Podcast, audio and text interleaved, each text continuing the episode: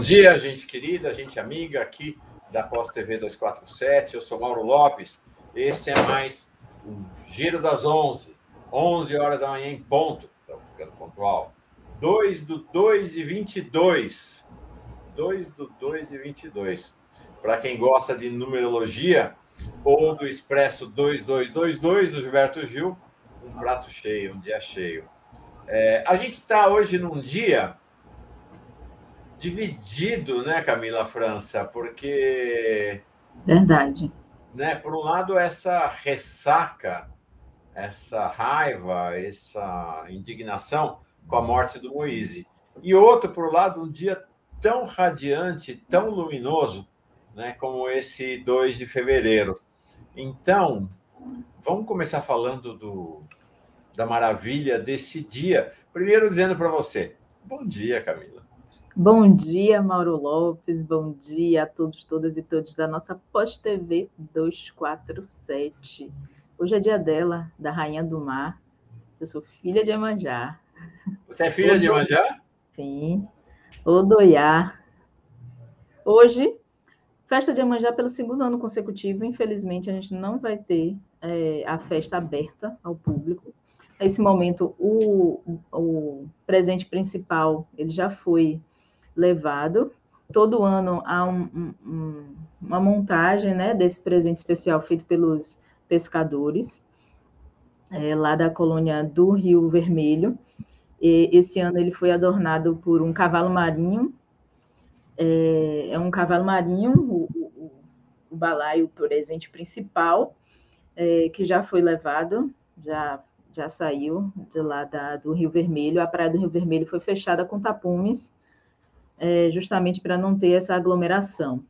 A indicação, a orientação da Prefeitura de Salvador é de que as pessoas possam jogar seus presentes, colocar seus presentes, fazer suas oferendas nos 64 quilômetros de praia que nós temos aqui na capital baiana. Então, eu ainda não fui levar o meu, não, viu, Mauro? Eu ia hoje de manhã, não. só que não deu tempo. Olha o cachorro, o cachorro alucinado. Mas só que não deu você... tempo. Mas espera, se está fechado, você, mas você vai não lá naquele lugar. não exatamente. Praia. Não, vou em outra praia, que ela está em todo lugar, né? Mas a tradição é de irmos a, ao Rio Vermelho, a praia do Rio Vermelho, onde fica a colônia de pescadores principal lá no Rio Vermelho, e colocar é lá que as pessoas visitam, é, o altar Iemanjá, colocam seus presentes, né? Fica uma fila enorme, já fiz coberturas, eu trabalhava na TV, TV, TVE, TV Educativa, então as festas populares são muito, muito importantes aqui para a nossa cidade, e eu é, já cobri lá, e é, são filas imensas, são filas, nossa, enormes, Mauro, enormes. E aí é, tem muita gente, o pessoal gosta mesmo de levar ao Rio Vermelho, só que por conta disso, por conta da pandemia, a gente aí o cavalo marinho. Esse é o presente. Isso, que lindo! Cavalo, já tivemos baleia, já, enfim, todo ano. Ah, cada ano pode ser uma figura diferente. Isso, exatamente. A deste ano foi esse cavalo marinho lindo aí, já sendo levado para entregar os presentes. E o que a gente pede, eu vou Nessa pedir, altura ele já está lá já no, tá mar. no mar. Já está no mar. O que eu peço, Mauro, o que todos nós pedimos, é que leve os presentes é, biodegradáveis, né? Não precisa jogar o frasco do perfume. Pega o perfume, a alfazema e joga só o líquido no mar. Leve rosas, leve flores, mas não leve produtos que vão ficar lá no mar que depois a gente vai ter que fazer a limpeza, né, desse mar. Então, espelho, pente, ela gosta, mas ela também está nessa, nessa vibe aí da natureza. Então, portanto, só levem produtos que a natureza, a própria natureza se, se encarregue de, é, de, de consumir. E que o próprio mar de Iemanjá, não deixa o mar sujo, né, de Iemanjá. Então, salve Oiá, Odoia, Odoiá e Iemanjá. Então é isso, né? Essa felicidade de ter o dia de hoje como Dia da Rainha da, do Mar, da Iemanjá. No entanto, é, a gente tem outro, outra questão, que aí é essa questão que você já, você já colocou do Moisés. Eu acabei de ver aqui um vídeo, o vídeo né, das câmeras de segurança, e realmente é muito triste, Mauro. É muito, muito, muito triste. Deixa eu te. Antes, antes da gente falar do Moisés, deixa eu saudar a turma. Vamos saudar a nossa turma que chegou? Vamos então, é, se eu falar Odoiá, quer dizer o quê? É uma saudação a ela. Cada, cada orixá tem a sua saudação. Tá bom. Então, de, com essa saudação, Odoiá e Emanjá, vou saudar todo mundo que veio é, nesse Giro das Onze, do dia dela, Rainha do Mar, tão cantada né, na cultura brasileira, tão amada pelo povo brasileiro, a partir da Bahia. E olha, não é um, um, um evento baiano só. Né? Há eventos ao redor de Iemanjá hoje no país inteiro, né? no país inteiro, do sul ao norte. Quero saudar, então, três novos membros que chegam, três, duas membras e um membro que chegam aqui para a Pós TV 247. A Ana Maria Cunha Lana, está aqui, o Décio Amádio, está aqui, e a Maria Toledo. Quero, na saudação de vocês três, e que sintam-se muito bem chegados e chegadas para essa nossa comunidade, convidar, convocar todos aqueles, todas aquelas que podem para se tornarem membros e membras da Pós TV 247. Aqui, estou apontando ali, nesse cantinho, debaixo da tela, onde você está vendo, tem lá uh, um retângulozinho, seja membro, você pode virar membro. Aqui embaixo vocês estão vendo, é só ir na nossa home ou na descrição desse vídeo também a indicação para você se tornar assinante ou fazer uma doação pelo Pix. E finalmente, não custa nada e é tão importante quanto a doação financeira, inscrever-se na Pós TV 247 e dar like nesse nosso Giro das Onze. Sejam todos e todas muito bem chegados. Silvânio Alves da Silva aqui com a gente todos os dias. O fenômeno Lula 13, por onde passa, influencia nas decisões políticas e econômicas. Verdade, vamos falar sobre isso também.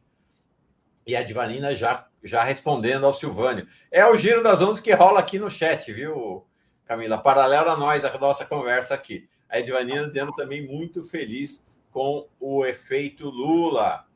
É, a Pensilvânia, lembrando aqui, faltam 241 dias para Lula 13 no primeiro turno. Verdade, tem duas contagens paralelas acontecendo nesse momento. Tem gente que está contando os dias que faltam para uh, o início do ano que vem. Tem gente contando os dias que faltam para a eleição. Então, a contagem para a eleição, claro, mais curta. Eu estou contando mais para a eleição, viu? Porque vai mudar tudo. Vai mudar. É Ana Rosa da Alegria aqui com a gente, Doraci Barbieri, lá do Rio Grande do Sul, Roberto Silva, nunca deixa de estar aqui com a gente todos os dias, assim como a Késia, Irlã Iglesias, a Olivia Husler, a Késia estudando processo penal e na escuta. E aí, ela já está dando aqui 332 dias para o fim do governo. Como eu falei, duas contagens, 332 dias para a posse de Lula e 241 para a eleição. São as duas contagens regressivas que o país inteiro, menos ali uns 15%, mas o, o país inteiro, quase inteiro, está fazendo. Vandinho Silva, é, da saudação dele, doutor Eurico Arruda, pergunta Olivia Hartley. Sim, ele, doutor Eurico Arruda, chega meio-dia para a gente falar desse. A gente achou que o pesadelo tinha acabado, né, Camila? Pois Quando é. Estava chegando ali o final do ano, não acabou. Situação dramática, para vocês terem uma ideia, nós já estamos passando da média móvel de 600 mortes por dia. O assunto meio que saiu das nossas conversas, mas a situação está se agravando dia a dia. Até a semana passada, a média móvel, bom, ela veio crescendo. A média móvel chegou a ser 100 foi crescendo, crescendo. Semana passada saltou para 500, já está em 600. Então, o doutor Eurico Arruda, nosso virologista querido, consultor do 247 para os temas da pandemia, convoquei-o, convidei-o para ele vir aqui hoje de novo. Estamos precisando atualizar nosso conhecimento e informações sobre isso. Antes dele vem nossa queridíssima Liana Cirne Lins, vereadora do Recife. Com ela vem a, a parceira dela às quartas-feiras, que é a Ieda Leal. Então, ela que é a líder, principal líder do Movimento Negro Unificado, MNU, né, fundado há mais de 40 anos atrás e na liderança das lutas do povo negro no país. Junto com elas, Tamires, Tamires Sampaio, queridíssima aqui de toda a comunidade, ela que é secretária adjunta da Segurança e Cidadania de Diadema, uma das principais pensadoras do tema da segurança pública no PT, é diretora do Instituto Lula, com certeza terá um papel de proeminência no terceiro mandato de Lula. Ela chega como. E aí, será candidata a deputada federal também. Então, elas vêm falar inicialmente sobre esse tema eh, para o qual a Camila vai nos introduzir, acho que fazendo um, um resumo para nós, né? Porque está todo mundo mergulhado. Acho que é uma mobilização muito grande em torno da morte e do luto e da luta uh, por Moise, mas seria interessante você fazer um resumo do que, que tem de, do, do, do, caso, né? Como é que estamos. Vou falar assim sobre o caso. Só queria destacar um superchat aqui Opa. da Nilza. O mar é um grande espelho e suas águas são mais perfeito pente. É isso mesmo, Nilza. Então, nada de pente de espelho, senão vai deixar o mar de Iemanjá sujo. Tem só mais uma aqui, Mauro. Mãe Iemanjá, cuida dos, de nós brasileiros, povo sofrido, nos livre dessa treve calvário. Faltam 242 dias, contagem regressiva. E aí, deixa eu ver, tem um aqui, ó, o povo aqui é ciumento, viu, Mauro? O pessoal aqui é ciumento. A Maria Tinda está dizendo, eu também estou aqui, Mauro Lopes. Salve, Mauro e Camila. Tá aí, Maria Tinda, legal. Ela já pegou você. Pois é. Então, vamos lá. Vamos lá fazer uma...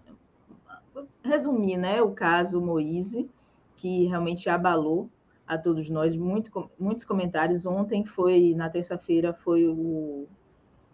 Estava no Trade Topics do Twitter. Foi o assunto mais comentado é, aqui no Brasil e também já está repercutindo não só no Brasil, mas também é, em outros países. E o que, é que eu trago de atualização? A gente, eu fiz uma, uma, uma, uma varredura aqui nos sites, se nós temos outras informações, ainda não tem informações tão atualizadas, mas o que a gente já tem é o seguinte: a justiça decretou as prisões temporárias de três suspeitos de terem espancado até a morte o congolês Moise Kabangambe, de 24 anos. Ele foi é, morto semana passada no quiosque Tropicália, lá na Barra da Tijuca, na zona oeste do Rio.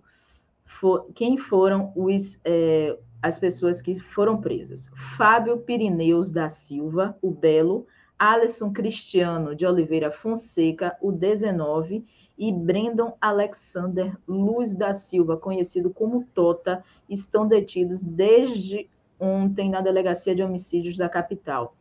As imagens, eu não sei se vocês tiveram acesso às imagens, é, são cinco minutos de imagem que estão disponíveis já em toda a internet do, do espancamento de Moise, né? São eu não aguentei ver até o fim, sabe? Eu comecei eu, a ver. Eu, eu, eu fui parando e tive que voltar, porque realmente é muito forte, Mauro. E quando a gente vai ver a justificativa, não existe justificativa, né? E cada vez é, que eles vão falando, é, é os três homens que o agrediram, é, teve um que quis justificar, que disse que, que a, começou a agredir o Moise porque ele queria extravasar a raiva dele. Como é que a gente extravasa a raiva é, matando uma pessoa que não tinha intenção de matar, como com um taco de beisebol, com um pedaço de madeira, 15 minutos de tortura. Eles torturaram Moisés por durante 15 minutos. E o que a gente sabe até então, o que a, a polícia diz, a polícia do Rio de Janeiro diz, é que Moisés foi cobrar uma dívida trabalhista. Ele foi cobrar 200 reais, duas diárias que ele fez nessa barraca. Ele trabalhava em outra barraca, segundo o depoimento de um dos agressores. É, ele trabalhava em outra barraca e estava há pouco tempo nessa barraca. Eles chegaram a dizer, Mauro, inclusive, que o atacaram Moise porque ele já, ele já estava bêbado e que estava tentando pegar algumas cervejas dentro da, do freezer que aparece nas imagens. No entanto, é por isso que eu estou falando que vai ficando pior, entendeu, Mauro? Uhum. Por isso que vai ficando cada vez pior, cada vez que, que vão surgindo novas, novas revelações desse caso. E o que a gente espera é que, de fato, seja investiga investigado é, com o devido rigor, né? E a família só foi saber na terça-feira, só foi saber ontem da morte de Moisés, que foi encontrado em uma escada, amarrado. A pessoa que, que depois começou a fazer uma massagem cardíaca no, no Moisés foi o cara que deu um, um mata-leão nele, né? enquanto os outros iam para, é, para agredi-lo ainda mais. É, ele foi jogado depois que eles viram que ele, eles estavam matando o Moisés, eles mataram Moisés, eles jogaram Moisés em uma escada, amarrado. Coisa semelhante a, ao período da escravidão, né? As pessoas que, que amarravam, ele estava sem camisa, na hora foi o próprio Moisés quem tirou a camisa antes, partindo para um conflito. Ele, inclusive, estava tentando se defender, né? No, no, vídeo mostra ele com uma, uma cadeira na mão, porque ele estava tentando se defender de um outro homem que parece ser o dono do, do estabelecimento. Ele tenta se defender desse homem e colocaram, ao final, ainda amarraram Moisés para mostrar. Por, é, nós temos aí os crimes de racismo e de xenofobia também, né? Porque ele por ser não ser um refugiado, estar tá aqui, ser do Congo e estar tá aqui no Brasil, acho que eles se sentiram no direito de acabar com nossos corpos. O corpo preto, o corpo preto é, pode ser violado na, na, no pensamento dessas pessoas e isso não pode acontecer. É Vamos embarcar duas importantes lideranças é, do povo preto brasileiro para comentar esse assunto e depois nós vamos comentar outros também. Pode ser, Camila? O que, que você acha? Vamos? Antes, eu queria é, registrar. Se houver tempo, nós vamos falar ainda nessa primeira parte do giro sobre articular importantes notícias relativas à articulação política para a eleição presidencial. Mas essa primeira parte é toda ela dedicada a esse caso terrível, né, do espancamento e assassinato do Moisés. Eu quero compartilhar a tela. Nós abrimos. Só, para só, uma, só duas informações. Claro, por favor, é, por favor. A Embaixada da República Democrática do Congo disse que Moise é a quinta vítima assassinada no país desde 2019, sendo três mortes no Rio e uma em São, uma em São Paulo e uma em Brasília. A Embaixada é, Democrática do Congo informou a República Democrática Quantos, do Congo. Quantos, é, Camila? Cinco? É, quinta vítima. Sim. Quinta vítima. Três no Rio, uma em São Paulo e uma em Brasília. Sim. Deu, o... Camila, diz para mim uma coisa. Hum. Quantos cidadãos estadunidenses foram mortos? Você viu alguma nota da embaixada estadunidense falando em cinco mortos? Não. Quantos cidadãos franceses foram mortos aqui no Brasil nesses últimos tempos? Você ouviu falar de uma nota falando em cinco mortos? Nenhuma mas do Congo, cinco, né? Tem uma diferença entre eles, né? Tem uma diferença. Acho que essa, essa é, uma, é uma questão chave para nós, né? Essa é uma questão chave para pensar a morte de Moise e de seus quatro é, compatriotas congoleses para... Ah, não quero falar nada, mas vamos falar sobre racismo daqui a pouquinho, sobre racismo estrutural, e vamos falar com quem entende. Você Ieda e Tamires. Você falou que tinha mais uma notícia também, né? Sim, a embaixada do, do Congo vai entrar, entrou em contato com o Itamaraty e pede um pronunciamento, né? E que vai e diz que vai exigir respostas sobre as investigações também dos outros casos. Esse foi um caso que ganhou repercussão e os outros quatro que não ganharam, né? Que agora que a gente está sabendo o que aconteceu. Importante dizer, nós estamos dando essa notícia agora, com grande destaque na home, é o silêncio da ministra que exerce o ministério que leva no nome Ministério dos Direitos Humanos. A Damares em silêncio total, né? em silêncio total.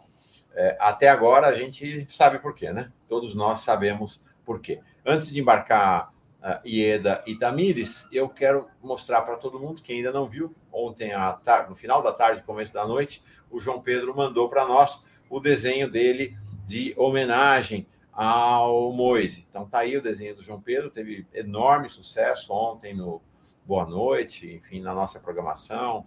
Tá aí é a homenagem do nosso João Pedro para o Moise. Obrigado, João Pedro. Ele está aqui assistindo programa, o nosso programa.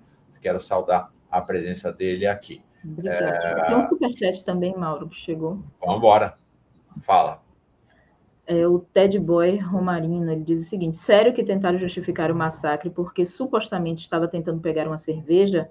Defesa de patrimônio não é excludente de ilicitude, pelo contrário, é motivo torpe, um agravante, exatamente. Eles tentaram justificar que ele estava tentando pegar, ele já estava bêbado, estava tentando pegar mais cerveja no freezer. O João do Sertão diz: coitadinho do Moise, saiu de um país pobre tentando buscar uma vida melhor no Brasil e essas pragas racistas e nazifascistas acabaram com a vida dele. Vamos embarcar nossas líderes aqui? Vamos sim. Vou começar com a Tamires, porque aí depois a gente faz a roda aqui para receber ela, que é uma das maiores lideranças do movimento negro brasileiro. Tamires, como... oi Tamires, tudo bem? Tamires? E tô vendo que a conexão não tá grande coisa, não. Será que a gente vai conseguir falar com ela? Queria tanto falar com a Tamires hoje. Você tá. Tamires, está achando melhor você sair e voltar de novo. É, não está rolando. Bom, então vamos receber nossa Ieda Leal. Oi, Ieda, tudo bem? Dia, Bom né? dia. Bom dia. Essa, esse misto né, de dia alegre por causa de Emanjá e dessa tristeza funda né, que atravessa o país com o assassinato do Moise, né? Bom é. dia. Bom dia. Bom dia, Camila França. Bom dia, Mauro Lopes. Bom dia, Brasil. Porque ontem, ontem foi aniversário de 87 anos de Lélia Gonzalez. Ah, então, Mauro, a gente esse misto mesmo, né, de comemorar, de revelar para o Brasil que uma mulher que se tivesse conosco viva presencialmente aqui, ela teria 87 anos e estaria nos protestos contra é, o racismo no país. Então, é, ao mesmo tempo que a gente é, comemora as possibilidades que nós tivemos de ter contato com Lélia, nós também hoje, no dia 2, né, o dia é, que em alguns estados, feriado por conta da, da, das vibrações positivas da água, de Iemanjá, do mar, né, dos senhores, das senhoras dos navegantes, etc, etc e tal, nós amanhecemos com esta tristeza, com esse registro, que não pode ser naturalizado por nós e nem pode dizer que foi por conta de uma cerveja, ou foi por conta. Existe uma coisa atrás disso, que são as condições de trabalho das pessoas do Brasil que vivem nessa miséria de desemprego. Então, as condições trabalhistas que as pessoas vivem, né, e a falta de compromisso com quem contrata em pagar em valorizar o trabalhador, leva também a essa situação. Agora, o requinte é, da tortura gravado para nós é, é, de uma tristeza, porque antes, nós tínhamos, em algumas possibilidades, as pessoas descreviam o horror da tortura, mas a tortura não era gravada. Né? Então, não, nós não temos dúvida de quem matou é, nós não temos dúvida nós vimos, nós assistimos a crueldade. Né? Então, é, isso, para nós, nos torna mais fortes no sentido de denunciar nacionalmente, internacionalmente e cobrar, mesmo sabendo da, da incompetência desse governo genocida e racista, mas de cobrar e colocar o quanto eles não dão conta de tratar do nosso povo com dignidade. Não tem uma nota não tem uma posição, não tem um lamento, mas tem uma coisa forte: a mobilização nacional em torno de várias tiradas de vidas do Brasil. Nós não vamos esquecer dos quatro assassinados na Chapada, aqui no, no estado de Goiás. Nós não esqueceremos de Moise. Nós não vamos esquecer dos outros cinco casos. Nós não esqueceremos do, do, do homem é, eliminado pela milícia no atacarejo. Nós não vamos esquecer da Kathleen, nós não esqueceremos, está tudo registrado. Nós vamos escrever esses nomes em muros, em letras garrafais, sabe? Nós vamos escrever nos nossos caderninhos o dia, a hora, para a gente cobrar e para a gente ter condições de lutar por um mundo que tenha pessoas que se importem conosco. Então, é muito triste hoje. Eu vi o relatório, eu assisti, eu, eu, eu relutei muito em assistir as cenas, mas eu assisti e eu, de fato, nós precisamos nos indignar todos os dias. E junto com a família, com as famílias, a gente precisa fazer algo para o país. Então, é um bom dia de dor, um bom dia com um atravessamento na nossa garganta de, de um grito que a gente precisa. Não dá para as pessoas acharem que nós, negros, no país, merecemos essa violência. Não dá.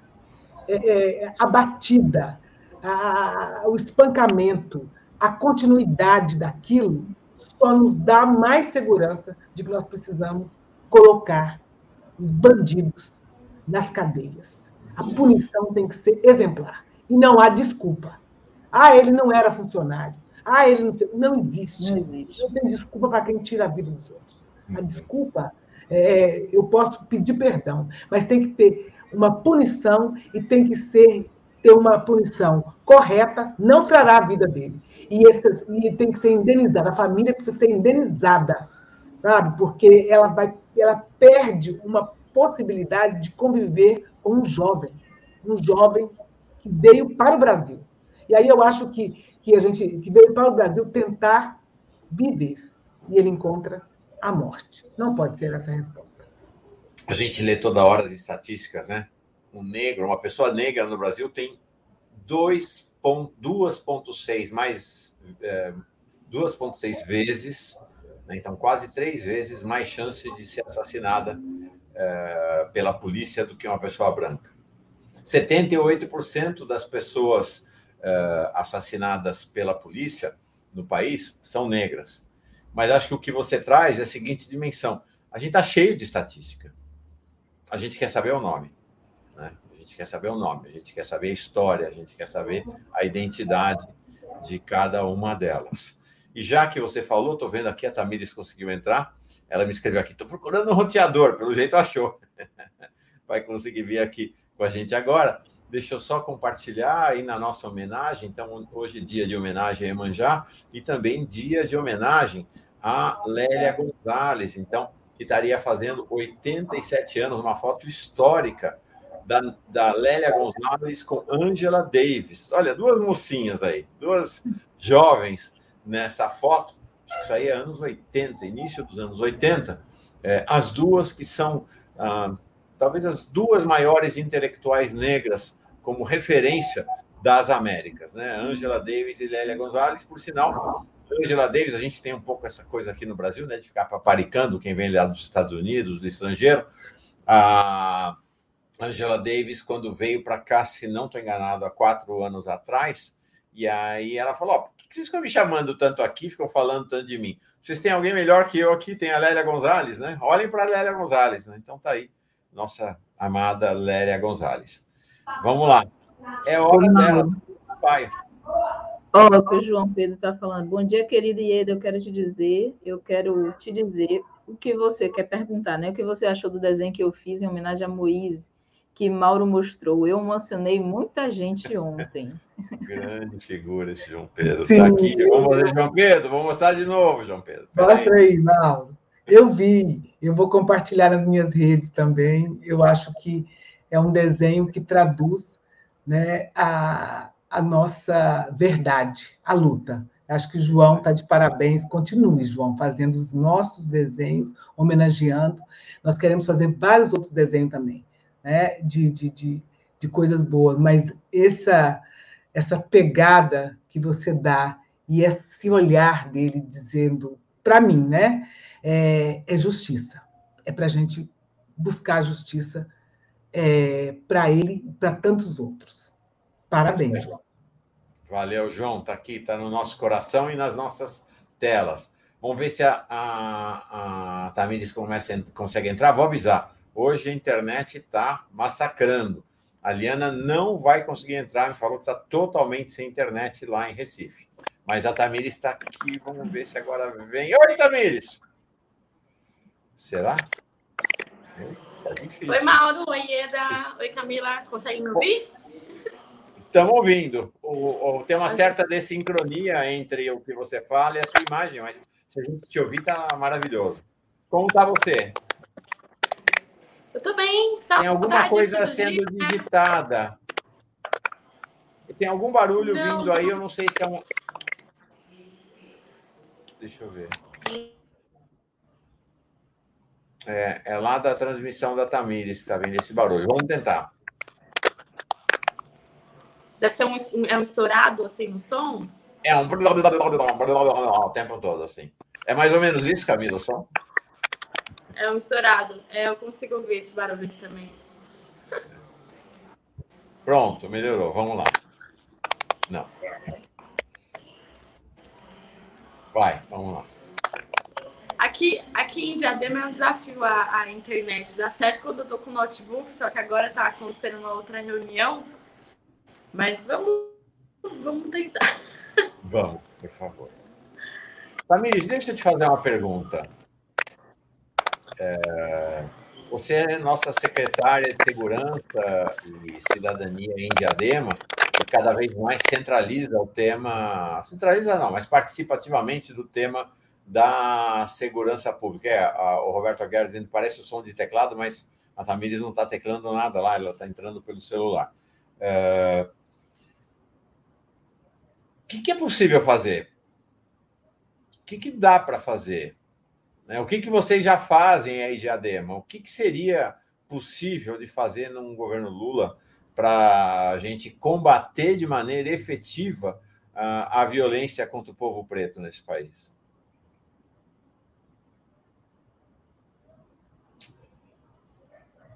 Acho que não vai rolar. Ah, tá, Minis, Camila.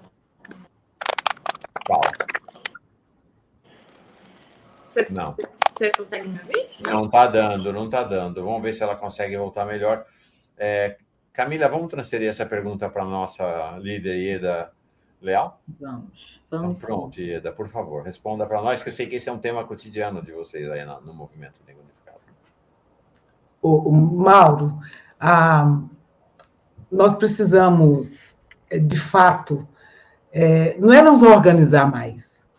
Ah, vai haver cobranças ah, o sentido exato, não só da indignação, agora existe uma, uma grande possibilidade de uma reorientação, eu estou chamando de reorientação, do movimento é, junto com outros movimentos, o movimento negro junto com outros movimentos. Né? Então, é, não dá mais é, para a gente só é, é, aceitar uh, e fazer só uma nota. Existe uma posição política, né? As pessoas entenderam que nós estamos sendo mortos porque existe um projeto, né, de retirada de direitos e das vidas, de invasão dos territórios, com a justificativa de que estão é, procurando nos proteger.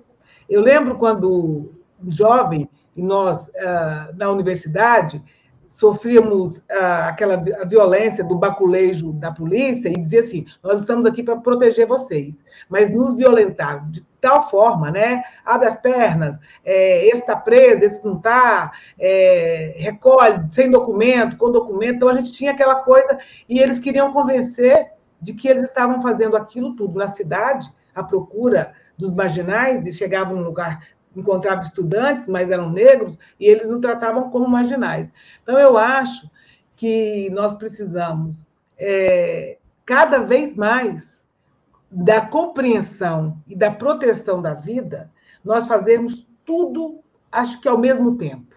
Né? Assim, não é uma coisa hoje, uma coisa amanhã, mas a proteção à vida ela é necessária o, os movimentos e aonde nós participamos, as entidades, as instituições, elas precisam observar e perceber que elas precisam entrar é, na defesa da vida dos negros, dos 56,2%.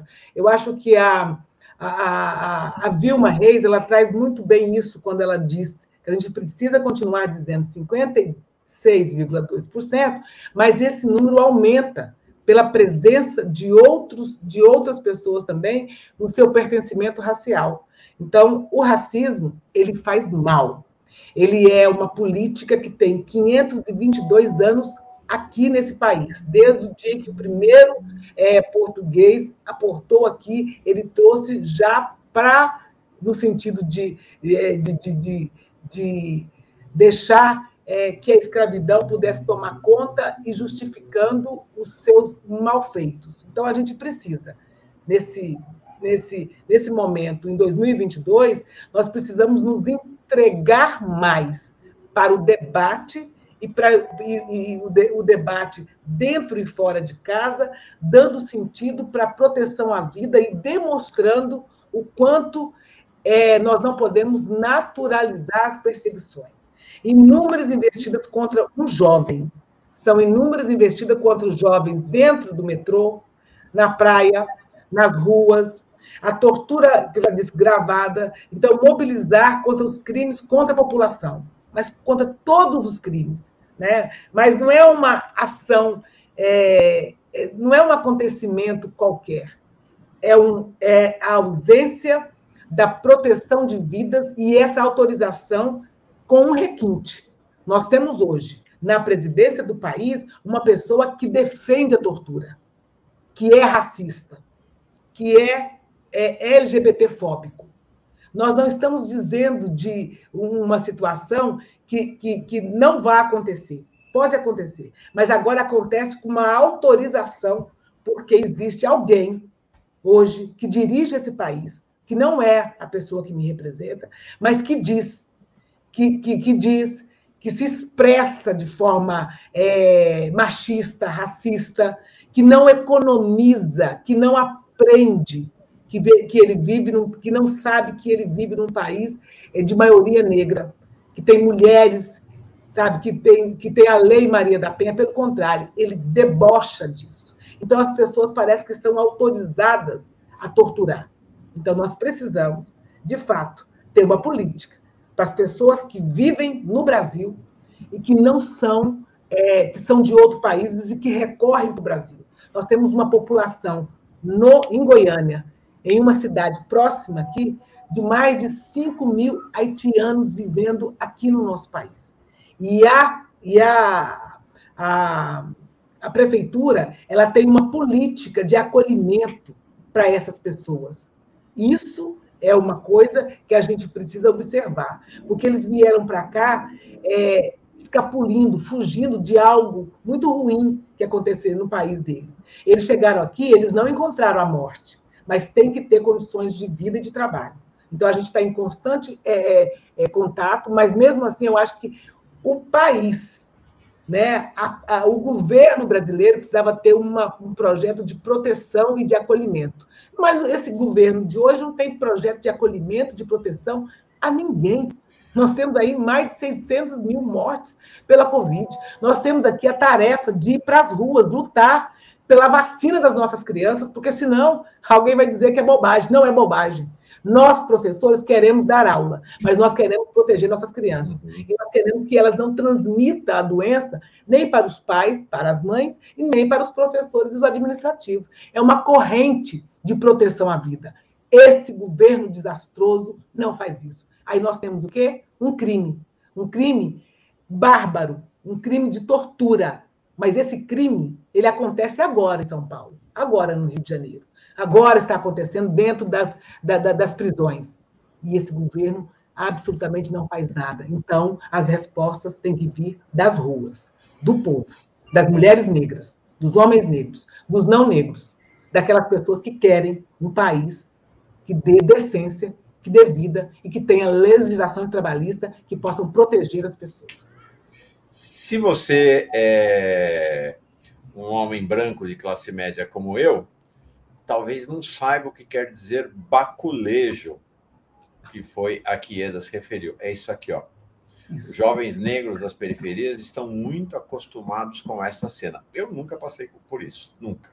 Na vida passei por algo assim. Lá no passado, passei por coisa parecida, mas por conta da luta contra a ditadura militar. Mas isso não é questão política no sentido da luta política. É a luta política social, simplesmente do existir, ser negro ou negra, jovem, periférico, periférico. Isso é baculejo, gente. Tamires chegou, tô achando que ela tá bem melhor aqui agora. Vamos ver essa conexão. Oi, Tamires, vamos lá. Eu troquei de celular. Tá ah, melhor. maravilha! Que bom, que bom. Mauro, Mauro, deixa eu falar uma coisa assim. É, a, a Tamires é de uma capacidade e é uma jovem tão é, é, é, esplêndida que nós precisamos cuidar dessa menina sabe? Assim, ela está em todos os lugares e a posição política da Tamires dá um orgulho, dá vontade de gravar a Tamires. Eu faço isso, viu, Tamires? Eu gravo algumas coisas e, e uso nas minhas aulas. E tenho é, usado para exemplificar uma pessoas que possa, podem ter posição. É, e aí tem uma posição é, em relação a vários, é, vários assuntos e eu gosto de ouvir você falando e gosto de ouvir e ver a sua ação. Eu acho bacana isso. Parabéns, assim, obrigada. E estou já te falando que eu estou é, utilizando da sua capacidade para me ajudar nas minhas aulas com os jovens e os adolescentes daqui de Goiás e de onde eu ando. Ai, que legal. Prazer ouvir isso de você, uma referência para mim no movimento negro. Olha isso, Mauro. Legal, maravilha, né? Maravilha fala, eu apoio totalmente a nossa IEDA. Você também, né, Camila? Total, claro. Total, opa, então nessa. Ó, o Carlos Alberto Veloso Lopes manda um chat aqui que acho que tem relação com a pergunta que eu fiz e a resposta que a IEDA trouxe, e aí eu queria avançar nesse tema, né? Ele disse: o Moisés, Moisés né? O Moisés, Moisés é Moisés, exatamente, né? É, a partir do nome bíblico. Uh, mas uh, em francês, é Moise, né? E é por isso é, o, Congo é um país de colonização é, colonização tardia, né? Porque nunca foi, né? De dominação, de invasão belga em determinado durante muitos anos na sua história. Então o francês tem predominância lá uh, com boa parte da população. Então Moisés congolês veio ao Brasil que respeitava os direitos humanos e de repente estava num país comandado por nazistas que diziam e dizem que negro tem que ser morto a pauladas, pois não valem uma bala. Imagine, imagine a escravidão nos rincões do Brasil.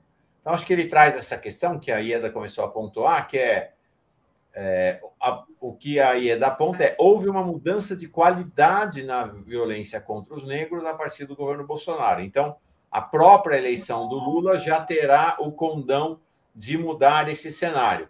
Né? Mas, para além desse cenário político, que, é, que ações concretas você imagina que o governo Lula fará e, a partir dele, como um exemplo e diretriz para governos estaduais e municipais também? Ô, ô Mauro, é, eu acho que tem dois, dois pontos que a gente precisa levar em consideração. Né? O primeiro ponto está relacionado à ideologia, assim, porque o governo Bolsonaro, de certa forma, ele criou uma sensação pública de autorização à morte, de autorização à violência, de autorização à tortura. Porque o presidente da República reproduz né, e ratifica não só discursos, mas ações que são violentas contra uma parcela da população, ele trata a população negra como a arroba, né? Tem aquela fala, fala dele, é como gado. É, se ele produz né, esse discurso de autorização à violência ao nosso corpo, isso aliado a um processo já histórico no país, né, de naturalização do genocídio, né, da necropolítica, é, isso cria né, um imaginário social é, de autorização à violência como essa, porque esse caso do Moise agora é, não foram militares, não foram policiais, não foram agentes de segurança que assassinaram ele, foram civis foram cinco homens que se sentiram na autorização de poder espancar e torturar um homem negro à luz do dia, na rua, até a morte. E aparentemente né? homens e, pobres, né, Tamires, inclusive. Pelo menos Oi? alguns deles, pelo menos alguns deles, aparentemente homens pobres, né? Não é nem aquele é, perfil do classe média branca tal, não, homens pobres, inclusive. Exatamente, exatamente. Então, assim, é, é essa, esse ponto de análise é um dos pontos que mais me preocupam, porque, assim, existe um imaginário social de uma parte da população que se sente autorizado a matar pessoas negras, né, pobres e periféricas, na luz do dia, como se nada.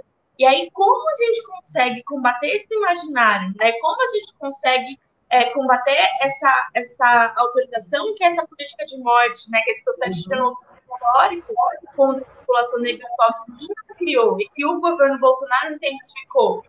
É, isso é um processo que, ah, em três anos, vai fazer agora quatro anos, o governo Bolsonaro é, ratificou até, até, né, até agora, todo momento, e quantos anos a gente vai levar para, de fato, conseguir é, fazer com que esse sentimento de autorização acabe?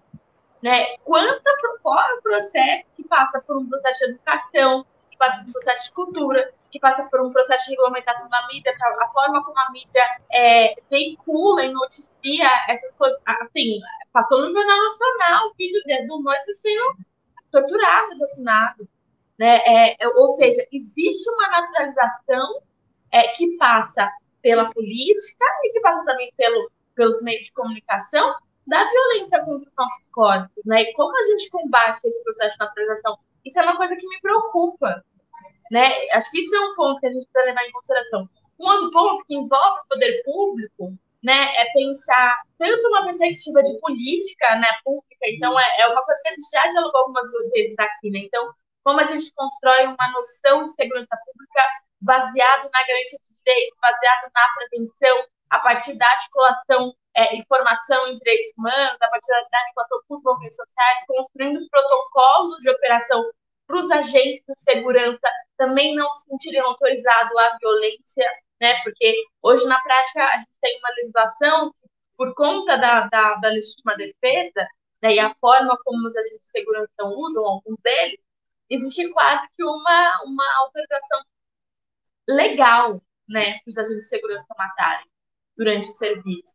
Então, e aí, existe uma autorização legal, a gente precisa construir formas, meios legais, né, de modificar essa legislação para que, para que esses policiais sejam investigados, sejam punidos, né, caso isso aconteça durante o, o, o, o trabalho. Então, tem esse ponto. E um outro ponto passa por um, um debate que relaciona a educação, cultura e a forma como a gente consegue massificar né? A, gente tem a Lei 10.039 e 11.745, de 2003 2008, que fala sobre a obrigatoriedade no ensino da história afro-brasileira nas escolas. Até quando, até onde essas leis de fato foram implementadas, até onde a gente aprende né, a, a nossa cultura e nossa história afro-brasileira, até onde é, o debate sobre o racismo de fato chega até a população lá mais pobre, periférica, né? Como os negros e negras estão sendo é, de fato representados, como os negros e negras estão sendo apresentados, nos meios de comunicação, né? É, e aí isso é uma coisa, né? Uma ação que a gente tem lei que fala sobre a obrigatoriedade, mas não tem uma, um agente no executivo que tenha o compromisso político fazer com que essa legislação de fato seja implementada. Então, eu acredito que com o governo Lula, né, a gente vai ter um governo que de fato tem um compromisso com o combate ao racismo, com as políticas de igualdade racial, com os direitos humanos, mas né, só isso não adianta, né? Precisa de ter uma, uma articulação com o movimento social, né, como um todo, com a sociedade como um todo, é, para que esses temas sejam trabalhados e para que essa naturalização da violência contra os nossos corpos não exista mais. Ótimo. É, eu, maravilhosa a fala de vocês duas, da, tanto da Ieda quanto da Tamires. Só vou, é, só vou acrescentar algo com relação é, relacionado à política, né? Que a Ieda tocou nessa parte, a Tamires também, porque acho que agora é o, é o momento nós estamos no momento, hoje eu estava até num grupo de jornalistas negros que eu participo aqui da Bahia, um grupo de WhatsApp, a gente estava questionando justamente sobre isso, sobre as nossas pautas é, que não são ouvidas e não estão sendo cumpridas. Eu acho que esse é o momento de nós corrermos atrás. Eu vou relembrar aí o dia da entrevista que Mauro fez aquela excelente pergunta sobre a representatividade, sobre como será o governo Lula para, o, é, para mulheres e pessoas negras, né? de maior representação. Para além da representatividade, a gente tem a representação. E é hora dos movimentos sociais, é, dos movimentos negros, dos movimentos feministas, da gente ter essa ação da cobrança, da gente partir para cima, porque a gente teve um déficit, foi, é, um, é um governo progressista, foi um governo progressista de Lula e Dilma, sim, mas te, nós tivemos uma lacuna enorme com relação às nossas pautas. Olha o cachorro, minha gente. É o cachorro antirracista. Então, só para me desconcentrar, mas vamos lá. É, eu acho que, que há necessidade desse compromisso, a gente tem que partir para cima, é, é, muito importante nesse momento, a gente precisa de fato cobrar. A Tamires tocou na questão da lei 10.639, que foi instalada de 2003, né, do ensino nas escolas, foi algo muito importante dentro do governo Lula, mas a gente precisa de mais, e a gente está aqui para cobrar. Nós estamos aqui, nós temos representatividade, nós temos é, representação negra, nós temos aqui todos, é, toda semana conosco é, a Carol D'Artora, é, outros representantes negros, a Tamires, a Ieda, que nós estamos aí, nós devemos, não só os movimentos negros, feministas, movimentos sociais, mas as pessoas, também as pessoas não negras, aqui eu cito como pessoas não negras, mas que também estão lutando pela causa, o Mauro, da gente ex, exigir essa pauta. Nós precisamos estar no plano de governo do próprio Lula, desse governo que a gente está ajudando a eleger, e eu acho que é importante a gente sentar. É, a gente precisa sentar na roda para poder discutir as nossas pautas e exigir que elas sejam cumpridas. A gente teve também, na, na, na questão do governo Lula, essa a situação dos movimentos sociais, né? Dos movimentos sociais e movimentos é, classistas, que a gente acabou tendo um déficit. Nós estávamos no poder e a gente acabou afrouxando um pouquinho. E aí a gente em, em, houve muitas pautas que não foram atendidas, lógico, a gente cresceu bastante, mas a gente está aí na luta, nós precisamos é, correr atrás, cobrar e exigir que a gente esteja dentro do debate, é, exigir esses, esses locais, esses postos de debate e de decisão. E para sentar com a gente, vamos discutir uma pauta para as mulheres negras, para o povo negro, para os indígenas, enfim, aqui defendendo, nesse caso, a nossa pauta das mulheres pretas e mulheres e homens negros, pessoas negras, que a gente precisa ter uma pauta específica para a gente. Pronto, maravilhoso. Acho que você pôs, apontou a questão, e aí vou perguntar para Ieda e para Tamires.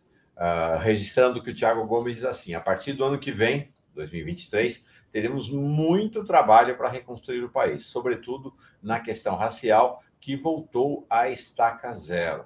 O Bezerra Costa diz assim: Bom dia, Mauro Lopes e todas do Giro. Minha filha Maria Fernanda faz 13 anos hoje. Manda um abraço para ela. Moramos em Curitiba e te conhecemos na Vigília Lula Livre. Maria Fernanda, tá aqui, ó, todo mundo te mandando abraço nesse seu aniversário. 2 de fevereiro, Bezerra, dia de Emanjá, dia bom para Maria Fernanda uh, aniversariar. Um beijão, um abração, todo o nosso carinho. Ieda e Tamires, essa questão que a Camila traz. Até agora eu não vi o movimento negro colocar de maneira explícita para Lula e o PT a demanda da representação paritária, ou pelo menos de uma representação uh, expressiva de pessoas negras no ministério. Uh, aqui, semana passada, o senador Humberto Costa lançou-se, afirmou a sua candidatura ao governo de Pernambuco. Pode ser que acabe abrindo mão em função do PSB, mas disse claramente: se eu for governador, vai ter representação paritária de gênero e uma grande representação racial também. Uh, como é que está essa questão e como é que o movimento negro, Ieda? Então, para Tamires, eu queria perguntar sobre essa questão dentro do PT. E para você, Ieda, como está essa questão do, em relação ao movimento negro e à candidatura Lula?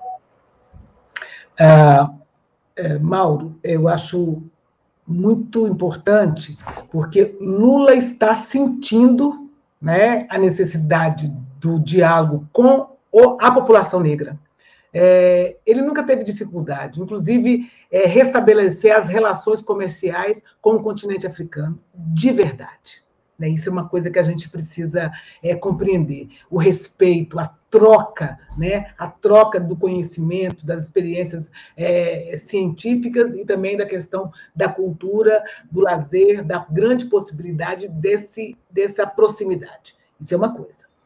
Que no governo Lula e no governo Dilma foi realçado e nós percebemos isso é, com outros países também que têm um pouco dessa prática é, do aconchego, da possibilidade de crescermos juntos e lutar contra essa direita absurda, esses, esses, essas investidas é, do conservadorismo. Isso é uma coisa. O movimento negro tem pautado em todas as discussões internas das organizações e para fora também, e, e com certeza dentro dos partidos, a nossa participação.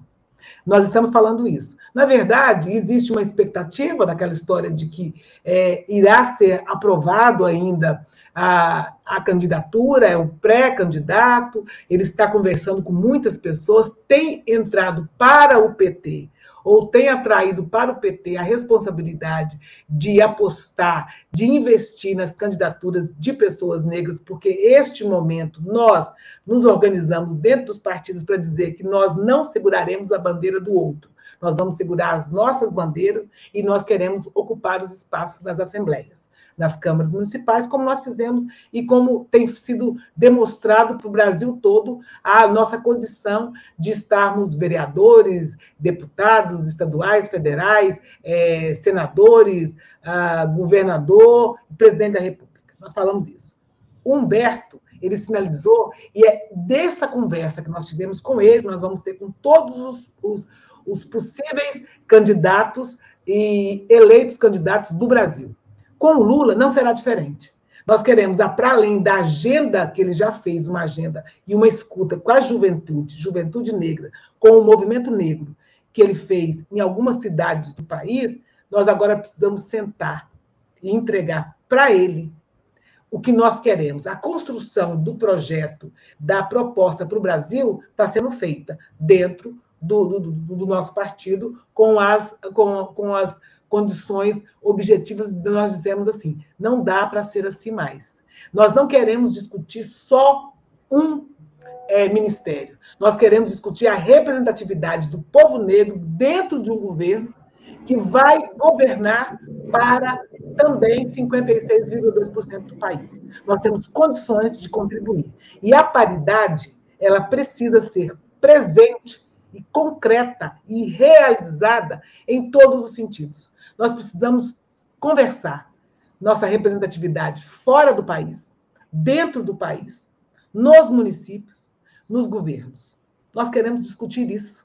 Nós estamos preparados para ajudar no projeto, tocar o projeto, eleger os nossos, eleger as nossas, juventude, homens, mulheres, trans, negros. Mas nós queremos, de fato, nós queremos mexer no projeto. Nós queremos fazer, dar o palpite e dizer que a política de combate ao racismo no país passa por um presidente e toda a sua chapa entender aonde nós estamos e por que, que é necessário hoje, hoje no país, a gente fazer um recorte racial, dando sentido para a luta do povo negro nesse país e para o povo negro fora do país. Nós queremos absolutamente. Não é um, é, não é um papo qualquer. É uma conversa, é um diálogo de crescimento político e de participação da população negra, do movimento negro, das pessoas negras dos partidos, que têm condições de ajudar e dar visibilidade. Não dá para a gente admitir mais é, um, um, governo, é, uma foto da, de, de um governo que nós vamos eleger que não tenha a presença de homens e mulheres negros, da população LGBTQIA, dos quilombolas, dos indígenas, de toda a população. Mas a participação não é só para a foto.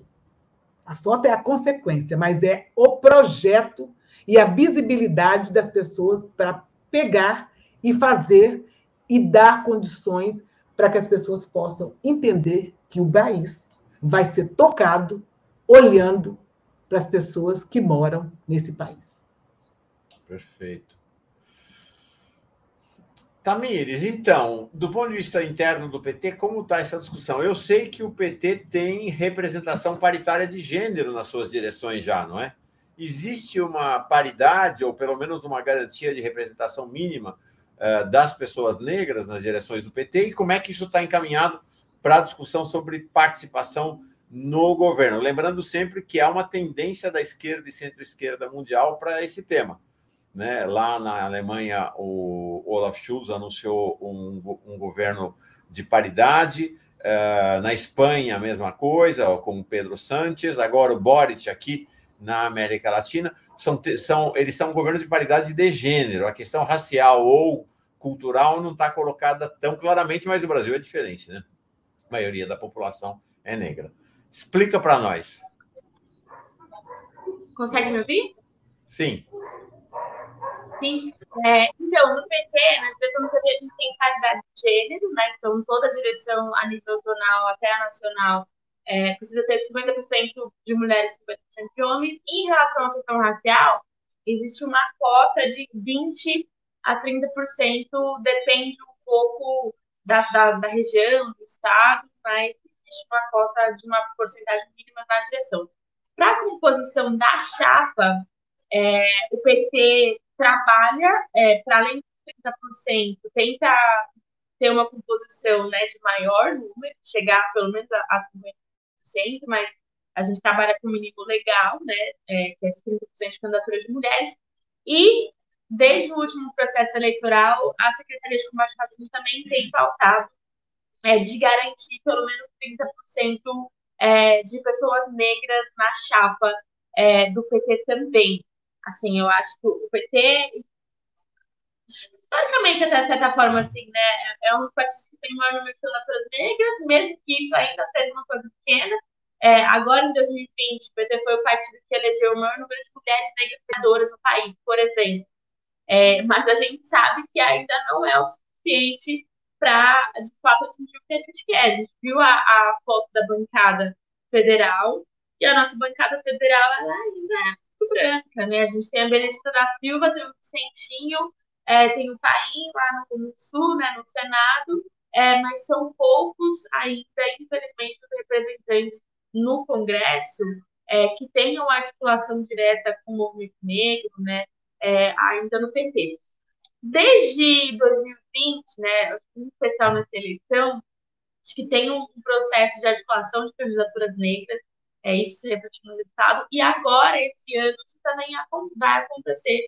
É, geralmente, a, Secretaria de Combate ao Racismo lança uma campanha chamada Voto Raça e Classe, é, e desde o início do ano, hoje, inclusive, vai ter uma reunião aqui em São Paulo com as pré-candidaturas negras a deputado estadual e federal, é, existe uma articulação entre essas candidaturas, né, uma, uma, uma, tentativa, pelo menos, de acolhimento da secretaria, de tentar ver como que o partido pode contribuir, como pode ajudar com, com essas pré-candidaturas e essas candidaturas.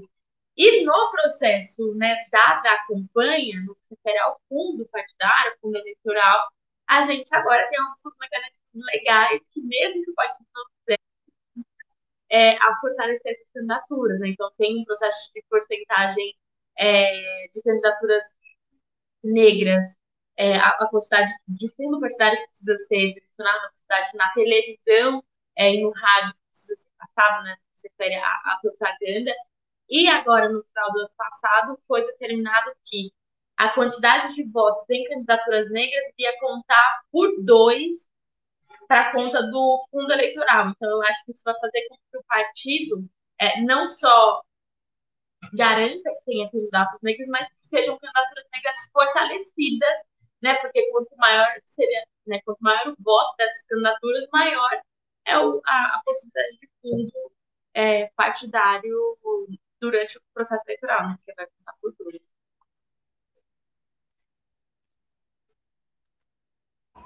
Está fechado, Mauro, seu microfone. Aqui também tem cachorrada, eu tinha fechado. Mas então, Tamires, não há até esse momento, então, algo estabelecido em relação ao próximo, à possibilidade do terceiro mandato de Lula, de como será a composição do ministério. Fala. Já está resolvido ou não?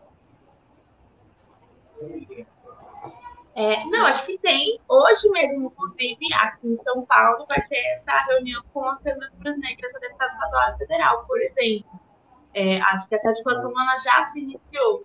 Até o final do ano passado, a, o PT estava no processo de eleição das secretarias setoriais, é, mais racismo inclusive. E, e aí, aí, essa é a foto do Congresso. E agora, é, a partir desse começo do ano, a secretaria já eleita, né, os coletivos já com compostos, já está iniciando esse processo de articulação entre as candidaturas. Então, Não, mas a, cada a estado pergunta... tem. Desculpa, a pergunta é assim: em relação não. ao ministério de um eventual governo Lula, isso ainda não está na mesa, essa discussão? Não, acho que ainda não. Porque não, na, o governo Lula, na real, acho que no, no geral não tem essa confusão. E o, o, Lula deu entrevista, né, há umas duas semanas atrás para vocês, essa pergunta foi feita, né? É, eu que fiz. É, você perguntou para ele, respondeu que, é, enfim, né, está sendo construído um programa, um projeto, sim, sim, sim, ainda não tinha coordenação da tá campanha. Ele é, quem é candidato, mix, né, ele fala sobre isso, então isso não está sendo construído. Que tem uma cobrança, tem uma cobrança entre as negras do partido sobre isso, é, mas não tem nada oficial. Agora, então tá aqui, ó. Esse aqui é um sinal, é uma indicação é, da relevância desse debate e do caminho longo que temos pela frente. Né? Essa é a atual bancada do PT na Câmara dos Deputados, é uma foto de 2018, mas já é, é, é da bancada, então, uh, eleita, se eu não estou enganado. Então, uma predominância grande de homens brancos, né? grande não, né? praticamente absoluta. Mas, Mal, você, você mostra a foto, na é. foto você tem a Bené e o Vicentinho, né? Isso. Bem próximos. E tem um outro comportamento muito ruim que a gente precisa discutir com muita sinceridade. Quando a gente fala disso, sempre alguém diz assim: não, mas eu, eu tenho um parentesco, sabe? Eu sou também. Vamos parar com essa hipocrisia. Então a gente vai parar com isso. Nós vamos eleger muitos negros e negras né? Nós vamos eleger muitas mulheres trans, homens trans. Nós vamos, a nossa tarefa, para além da conversa que nós temos que fazer é, reta e curta com o nosso presidente, é, que futuramente será o novo presidente do país, é que nós não mais é, tolera, to, vamos tolerar esse tipo de resposta. Não, fulano é negro também. Não é isso que nós estamos falando é do pertencimento racial e do conteúdo e da defesa, da visibilidade. Então, eu não posso mais, e a gente também tem essa, essa Tamires sabe disso, que a gente tem conversado sobre isso, a tarefa nossa, eleição, eleger uma bancada negra em Goiás, São Paulo, Rio, isto é uma coisa. Essa representatividade vai mudar. Necessariamente, esses eleitos podem ser que não serão do ministério, mas o ministério vai ter que refletir o Brasil. Então, nós estamos dizendo que nós não vamos é, discutir apenas a, a, o Ministério de Combate ao Racismo. Nós estamos dizendo que nós temos condições de discutir e de dar visibilidade em outros locais no governo porque nos interessa também essa política de fazer e de estar no poder para ajudar a construir o país. Então, não é só a política da, de, de, de colocar um representante. Sabe aquela história de ser aquele pontinho ali? Não é isso. Nós estamos dizendo que, concretamente, nós queremos trabalhar, nós queremos modificar é, essa, essa relação que não é boa. Homens, brancos, héteros, entendeu? E que com aquele discurso ruim, que aí a gente precisa sacudir no, o nosso povo, que tem um parentesco e é igual cotas. Ah, o meu avô é negro. Ah, o seu avô é negro, querido, mas você está disputando o meu bisavô, tataravô, né? Alguém é, próximo, ou a, a, minha empregada da minha casa é negra. Não é para. A, nós estamos discutindo a vaga para o negro dentro da universidade. Então, paremos de hipocrisia Isso nós temos coragem hoje e condições de discutir nos nossos partidos. Inclusive, o, o, o encaminhamento da, do financiamento e da visibilidade dos negros dentro dos partidos. Nós temos condições de fazer a discussão, acompanhar os investimentos e sermos eleitos para representar não é só o negro, mas é o povo brasileiro representado dentro das, das câmaras municipais, é, da, das assembleias legislativas e também da, do, do, federal. Então, é um pouco disso. Obrigado. E eu vou dizer, só para poder concluir, a nossa, o nosso caminho é ver, daqui a um tempo, Tamires subindo o Planalto como a presidente do Brasil. Naturalmente, um país de maioria negra tem Sim, nas suas, nos seus locais as pessoas mais importantes de negros.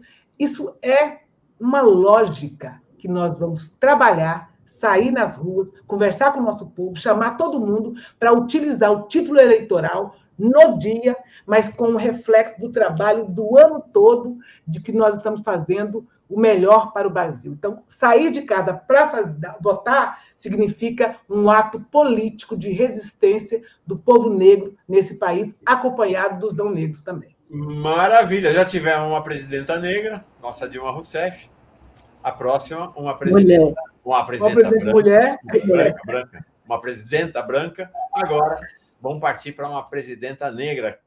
Quero agradecer demais, Camila, que volta lá agora nesse momento para o nosso portal Brasil 247. O pessoal está chamando. Camila, ajuda a gente aqui, volta aqui. A Camila tem um papel fundamental, não só aqui na TV, tem um papel fundamental também no nosso site. Então ela volta para lá e Ieda e Tamires vão para os seus corres aí, que eu sei que é uma loucura para todo mundo. Obrigado demais pela presença de vocês. Eu sigo com o doutor Eurico Arruda para falar sobre a segunda, terceira, quarta, quinta, sexta lei, nem sabemos, perdemos a conta de quantas ondas, mas de dessa constatação de que o pesadelo não acabou, a pandemia está aí é, diante de todas, todos, todos nós. Obrigado, meninas. Com alegria. Obrigado, Mauro. Obrigada, meninas. Até a próxima. Vou trocar agora as meninas pelo menino. Então, saem as meninas, entra um menino. Antes, deixa eu só ler aqui o superchat do Carlos Alberto Veloso Lopes. Quando Lula assumir e determinar uma força-tarefa entre o Ministério do Trabalho e a PF, veremos nas cidades do Norte e Centro-Oeste ônibus despejando escravos e denúncias de cemitérios clandestinos na fazenda. O caso é sério, o caso é seríssimo, o caso realmente é muito sério. A gente acha que a escravidão no, no país acabou com a tal Lei Áurea. É, a escravidão prosseguiu muito tempo em diversos cantos e recantos desse país. É realmente muito dramático. Antes do Eurico entrar, tá? Sara, nossa Sara York, sexta-feira aqui com a gente, mandando saudações para as amoras dela. Já, elas já foram fora, já foram embora. Ficou o seu amor, Sara. Agora, a Miquelina Menezes, lá de Parnaíba. Tive aí, Miquelina, agora nas férias, delícia de cidade. E aí o pessoal já dando, ó, tá, já está dando like para a presença do Dr. Eurico. Vou colocar ele, só queria antes dar duas notícias importantes dessa manhã, notícias políticas importantes dessa manhã. A primeira é que, olha só, gente, olha só, o partido vinculado, ligado, partido da Igreja Universal no Congresso Nacional, já, já avisou o Bolsonaro que está caindo fora e está dividido entre Lula e Moro. Isso é o tamanho do movimento do riboliço que Lula está causando na política nacional. É importante dizer que o Republicanos é um partido tipo. Eu sempre digo isso, que a Igreja Universal, apesar dessa coisa, ah, tem lá aquela coisa da igreja dizer quem é de esquerda não é cristão, aquelas conversaiada toda mas é a Igreja Universal é o centrão dos evangélicos. Onde tiver governo, ela vai estar junto.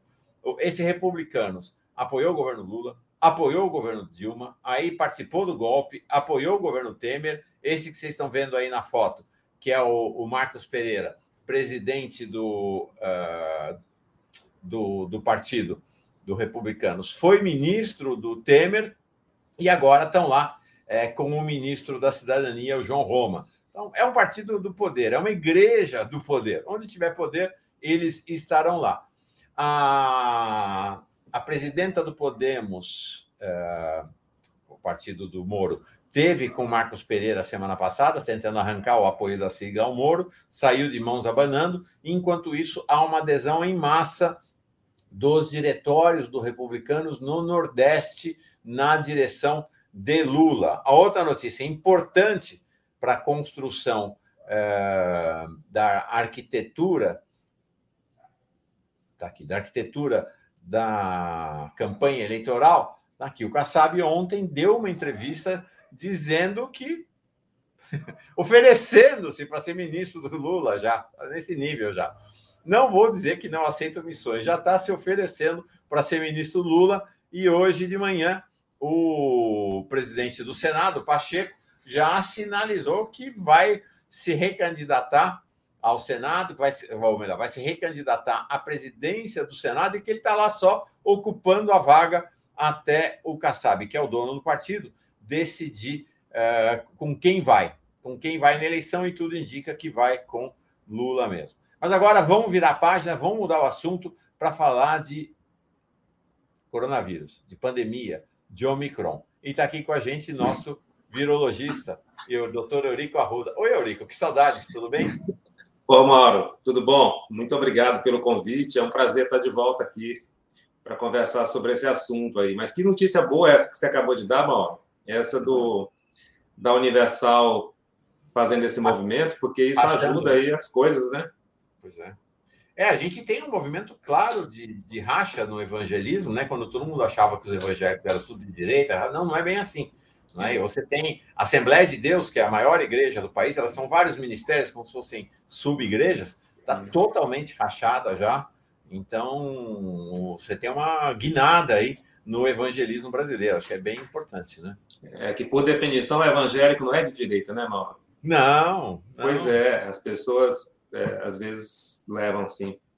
Tem um livro da Rosa Luxemburgo, uma das hum. grandes líderes comunistas da história, exatamente no qual ela analisa uh, o caráter comunista das primeiras comunidades cristãs. Né? Então, essa ideia da vida em comunidade, da partilha, ela é intrínseca ao cristianismo. O ré, de lá para cá, o que teve foi distorção, distorção e aproximação, do, especialmente das lideranças cristãs, do, dos polos de poder. Eurico, eu coloquei como chamada para esse nosso giro hoje, que é, é Omicron. O pesadelo não acabou. De fato, a gente estava se preparando para um final de ano, uh, que era, era o final de ano do, Acabou a pandemia, todo mundo caindo na farra, marcando férias, viagem, é. festa de Natal. E aí, cenário é esse que a gente vê hoje, é, dia de Iemanjá, lá em Salvador, colocaram um tapume na praia para ninguém chegar. Né? A entrega, a oferta a, a principal para Iemanjá, que foi um cavalo marinho, aconteceu sem ninguém testemunhar, foi só filmada porque foi cancelada, então, a festa de Iemanjá. E assim tá, já aconteceu com o carnaval, não vai ter carnaval no país, e a gente já está, depois, é, com uma média de mortes superior a 600, média, a média Sim. móvel de mortes acima de 600. Homem, que, é, que pesadelo é esse que não acaba? O que está acontecendo no planeta e aqui no Brasil? Então, Mauro, essa é uma, uma grande surpresa, não só para toda a comunidade global, mas também para os virologistas, né? para os infectologistas como eu. Mas a gente pode é, é, fa começar falando, eu não sei se você quer só que eu responda a pergunta, ou você quer que eu faça uma pequena. Não, por favor. Não, a tá gente está aqui. Suas alunas e alunos estão todos na sala de aula aqui para aprender. Vamos não, lá. imagina, que isso. Então, Mauro, é, veja só, em termos de informações assim de números, né? A gente está com cerca de 2 milhões de casos em 24 horas no mundo, né? E é, no Brasil, né, a, e no mundo, assim, a mortalidade é a média, né, global é de 1,5%. Se a gente considerar todos os casos, é, claro que existe muita subnotificação e a gente fala dos números que chegam né, até nós, na, no, pela Organização, Organização Mundial da Saúde mas é óbvio que existe subnotificação. No Brasil, a mortalidade acumulada de, de Covid desde o começo é cerca de 2,4%. Então, a gente está cerca de mais ou menos um ponto percentual acima da média mundial em termos de óbitos. Mas isso é o cumulativo, porque estamos contando aquela primeira fase, Manaus, todo aquele período pré-vacina, Pazuello, tudo aquelas coisas, né? Agora, né, nós estamos com 200 mil casos por dia, né? É, mais ou menos isso no Brasil, tá? E isso ainda é subnotificado. E ontem, pelo que eu sei, ou foi anteontem, sei lá, um certo dia aí, deu mais de 900 óbitos, deu 929, né? Quer dizer, a gente está voltando a se aproximar dos mil. Aí a pessoa, isso dá 0,3% de mortalidade, de letalidade. Então, veja, apesar que a nossa média de letalidade, considerando a pandemia inteira, é 2,4%, atualmente, nesta onda, que é basicamente devida à Omicron, isso baixou muito para 0,3%. Quer dizer, caiu de 2,4 para 0,3. Brutal a queda de mortes, hein? Brutal, brutal. E isso é, é, muito espantoso, sim, as pessoas podem se espantar, e não, então essa cepa é muito atenuada e tudo. Bom, acontece que o número absoluto de casos, 200 mil casos por dia, é muito caso. E a gente sabe que isso é subnotificado. Então, tem muito mais do que 200 mil, porque tem os assintomáticos, os poucos sintomáticos, os que não, os que não se testam, etc. Então, é, é provável que esse número de, de letalidade, essa percentagem de letalidade, seja até um pouco menor do que 0,3%.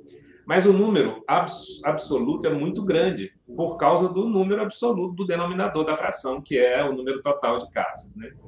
Então, isso assusta bastante. Mas, é, quando a gente olha, isso eu acho muito impressionante, 60% a 70% dos internados atualmente é, no Brasil foram pessoas que tomaram menos é, uma dose ou nada. Tá? Isso de internações. Agora, 90% de quem está na UTI, ou seja, aqueles pacientes mais graves, né, a frequência chega a 90% de não vacinados, pessoas que não tomaram nenhuma dose. Né? Então, é, essa quantidade de casos e de, e de mortes que a gente tem, ela é muito devida à falta ainda né, da cobertura vacinal em todas as faixas etárias. Né?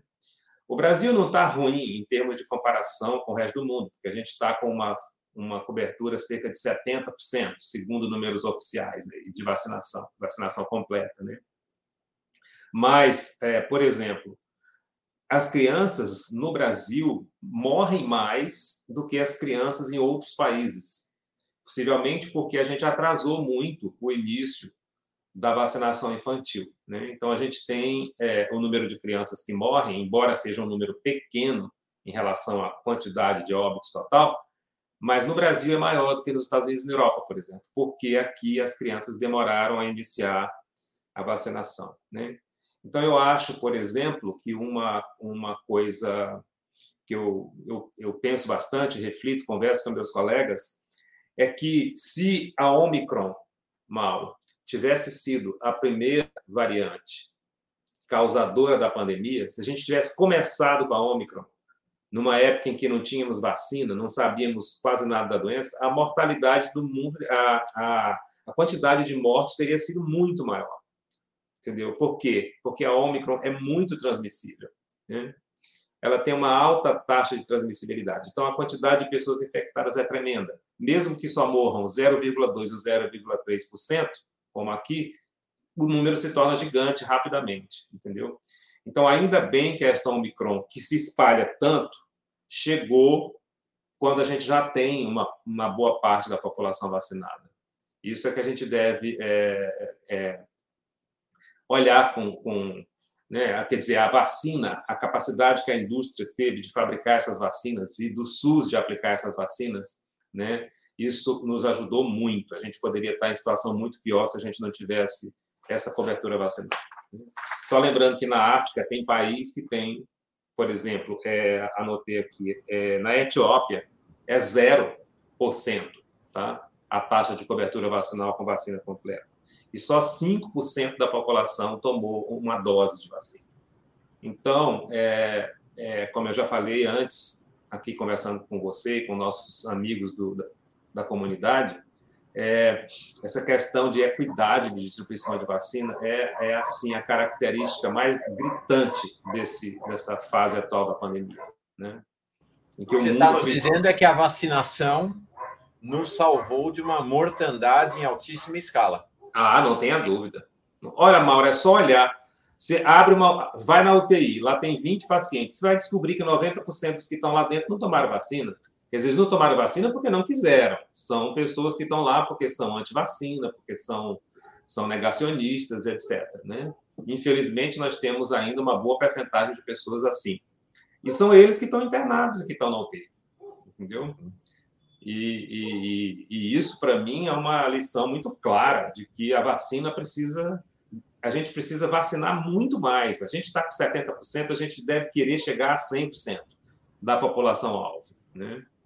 Com as crianças. E agora vai começar é, esse negócio de começar a aula. Eu sou contra, sabe, Mauro? Infelizmente, eu tenho que Mesmo dizer... com a vacinação? Não, com a vacinação sim, mas a gente não, não acabou a vacinação das crianças, né? Então, acho que se a gente adiasse um pouco, não estou falando em não começar nunca, estou falando em adiar um pouco, sabe? Acredito que o mês de fevereiro, por exemplo, não faria falta começar essas aulas só em março, para a gente poder correr com a vacinação desses meninos. Porque eles transmitem, eles passam o vírus um para o outro. E aí, enquanto essa transmissão acontece, que novas variantes podem surgir. Né? A Omicron, não foi decretado ainda que a Omicron é a última. Né? Você viu aí, vocês devem ter visto que apareceu uma sub-Omicron, né? uma variante da Omicron. A Omicron agora tem, tem dois tipos, é B1, é BA1 e BA2, né? E essa BA2, felizmente, parece que ela não é mais transmissível nem mais virulenta do que a Omicron original, mas é só para a gente se lembrar que o vírus continua a se transmitir em quem não é vacinado, países que não vacinaram, etc. E isso pode gerar novas variantes. Uhum. É, Eurico, a gente tem uma. É curioso esse fenômeno do negacionismo, porque lá no começo da pandemia, ele se alimentava do fato de que não tinha vacina, então vamos ser negacionistas, tá certo? Agora, é, é um paradoxo, até eu acho, porque assim, os negacionistas, na verdade, se aproveitam do sucesso da vacinação para alimentar seu negacionismo. É um negócio meio é, é. é nonsense, mas é isso, né? Então. É claro, é claro. Né? Agora, se a gente tem 70% da população vacinada, é porque tem 30% que não está. 30% de 200 milhões de brasileiros é bastante gente, são 60 milhões de pessoas. É, é, é muita gente para o vírus continuar circulando, especial, especialmente um vírus tão transmissível né, como esse. Porque também quem é negacionista de vacina, Mauro, também é de, de, de isolamento social, é o cara que não respeita nada, que não está nem aí mesmo. Então, ele ele se torna mesmo uma fonte maior até de transmissão por causa disso, porque é uma questão comportamental, né? Essa, esse negacionismo aí é um, é um fenômeno mundial que me impressiona muito, né? Porque, inclusive, países onde o nível educacional é alto, tem aí essa, essa galera que não quer se vacinar. E, e isso não, não, não, não consigo nem compreender. Eu acho que a gente precisa trabalhar muito a questão educacional, para mostrar para as pessoas leigas, para as pessoas comuns, nas televisões, nas escolas, etc., falar: olha, gente, vacina é feita assim, assim, assim. Mostrar o processo. Para a pessoa não achar que vacina é uma coisa misteriosa, que pode ter vindo não sei do que, do feto abortado, de não sei o quê. E não é nada disso, sabe? É um processo muito, muito é, é, organizado e bem lógico. Existe uma tese que. É circula consistentemente, segundo a qual teria haveria algo de estranho com essas vacinas, porque elas foram desenvolvidas em muito pouco tempo e não se pode desenvolver é, vacinas em tão pouco tempo, porque as vacinas demoram cinco anos para ser desenvolvidas, então que tem algo esquisito e que essas vacinas então não seriam eficazes Sim. e que a indústria farmacêutica não explica como é que conseguiu desenvolver em tão pouco tempo. Esclarece isso para nós, Eurico. Ah, Mauro, muito boa, muito boa essa pergunta. Eu acho que ela é uma das mais importantes. É, veja, desde quando Jenner inventou a primeira vacina, que foi a vacina de varíola, nos anos 1700. Ele era um médico de aldeia na Inglaterra e ele, o que, que ele viu? Ele viu que as mulheres que eram ordenhadoras de vacas, que, que na teta da vaca tinha uma lesão que parecia com a lesão de varíola, na verdade não era varíola humana, era cowpox, que é um, uma doença semelhante, elas, elas pegavam aquela lesão na, na hora de ordenhar a vaca e elas desenvolviam na mão a lesão, no dedo. E era uma pústula muito parecida com a da teta da vaca, e ele achou aquilo muito parecido com varíola. E ele resolveu, então, num experimento que hoje não seria nem permitido, ele vacinou pessoas, escarificando a pele e inoculando a pessoa com aquele, com aquele, é, com aquela, aquele pus tirado do dedo da, da enfermeira e da ordenhadora, desculpa. E aí ele viu que, de fato, a conclusão dele estava certa, porque o que, que ele via? As ordenhadoras de vacas não pegavam varíola. Né? Os ordenhadores de vacas que tinham a lesão semelhante, quando via uma onda de varíola, pegava todo mundo da, da aldeia, da cidade, da vila, mas não pegava essas pessoas. Então, ele concluiu que aquilo devia ser um imunizante. Ele nem sabia da existência de vírus, porque não se sabia de vírus nessa época, mas ele fundou não só a vacinologia, como ele fundou a imunologia. Tá? Só que de Jenner para cá, se passaram centenas de anos, a vacinologia progrediu muito. Hoje em dia, as vacinas não são mais assim, ah, vamos vacinar com um vírus que parece com aquele, como foi no caso do Jenner. Hoje, a vacinação é feita com o próprio é, é, é antígeno, quer dizer, não necessariamente com o vírus, porque não é o vírus todo, mas é produzido no laboratório a proteína que recobre a superfície do vírus, porque é aquilo que desencadeia a resposta imune na pessoa. Ora, Mauro, se a gente fosse ficar parado no tempo, no tempo em que uma vacina de, de febre amarela, por exemplo, levou é, 10 anos para ser feita, isso lá no começo do século XX, 1900 e pouco, né, a gente estaria muito atrasado a ciência da vacinologia, da, da engenharia genética, produção de proteínas recombinantes, uma opção de coisas. Isso tudo progrediu muito. A gente não está mais naquele tempo que vacina precisava de anos e anos para ser desenvolvida. Então, esse é um argumento falacioso, tá? muito falacioso, porque a engenharia genética é a resposta para quem fala isso. Ah, essa vacina foi desenvolvida muito rápido. Gente, mas naquele tempo a gente não sabia nem que a gente podia imunizar uma pessoa com o RNA. Né? Ora, as proteínas, inclusive as virais, elas são fabricadas mediante um, a tradução de uma fita de RNA na célula. Então, uma maneira de apressar o processo é dar o RNA daquela proteína para a pessoa e a pessoa fabrica a proteína dentro do seu corpo e o anticorpo vem contra aquela proteína. Aí as pessoas falam, é, mas que perigo, vai dar o RNA para a pessoa. Ora, gente, na infecção natural, pelo vírus, a quantidade do RNA, justamente o vacinal que é dado, é muito maior do que a quantidade de RNA que é dada numa vacina. Que, aliás, não vai o vírus todo, só vai um pedacinho do RNA suficiente para fazer aquela parte que interessa. Então, é, eu acho que esse tipo de conversa precisaria ocorrer muitas vezes e assim na televisão, sabe? Isso precisa ficar claro para a população. Não é mais assim como como falam que a vacina, a vacina demorava anos e anos para fazer. E a, a, vacina é feita rápido. O que, que acontece?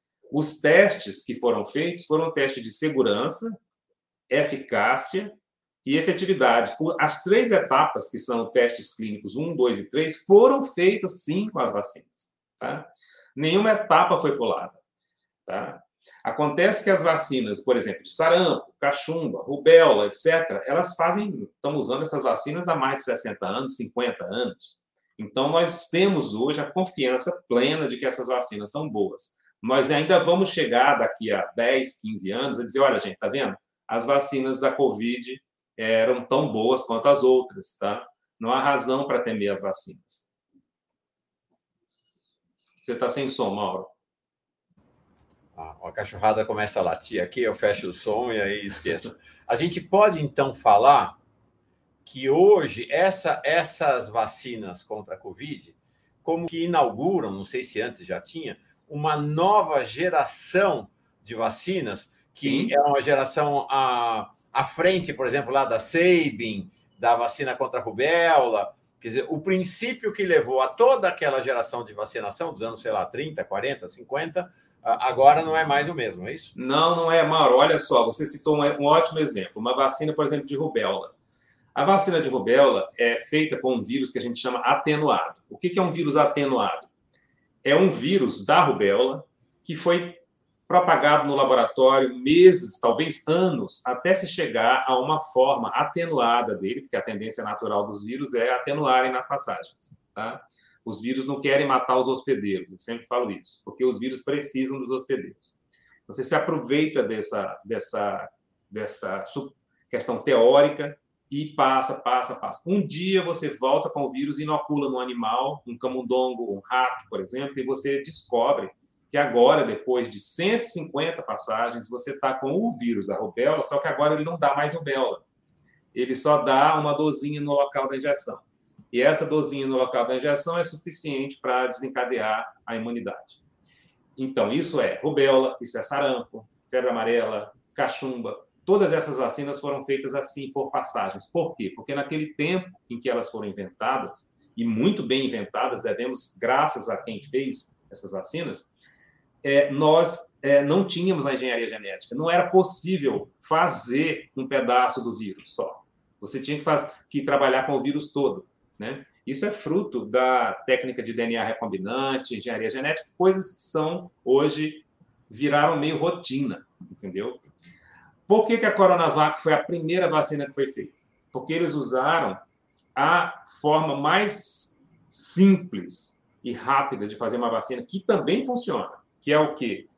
Pegar o vírus, propagar o vírus em grande quantidade e lá no fim matar o vírus, tá? Você é, é, trata com detergente que, que desmancha ele, depois você fixa ele com formol, um pouquinho só de formol, e daí ele é usado para injetar. Ou seja, ele não tem como se replicar, não tem como infectar. É tanto que a Coronavac foi licenciada agora para as crianças, né? É, foi a última é, é, vacina a ser licenciada para criança. E, e, elas são super seguras, essas vacinas. Por quê? Porque o vírus está morto, esmagalhado em pedacinhos. Ali não, não tem como haver nenhum mal causado por aquilo. Né?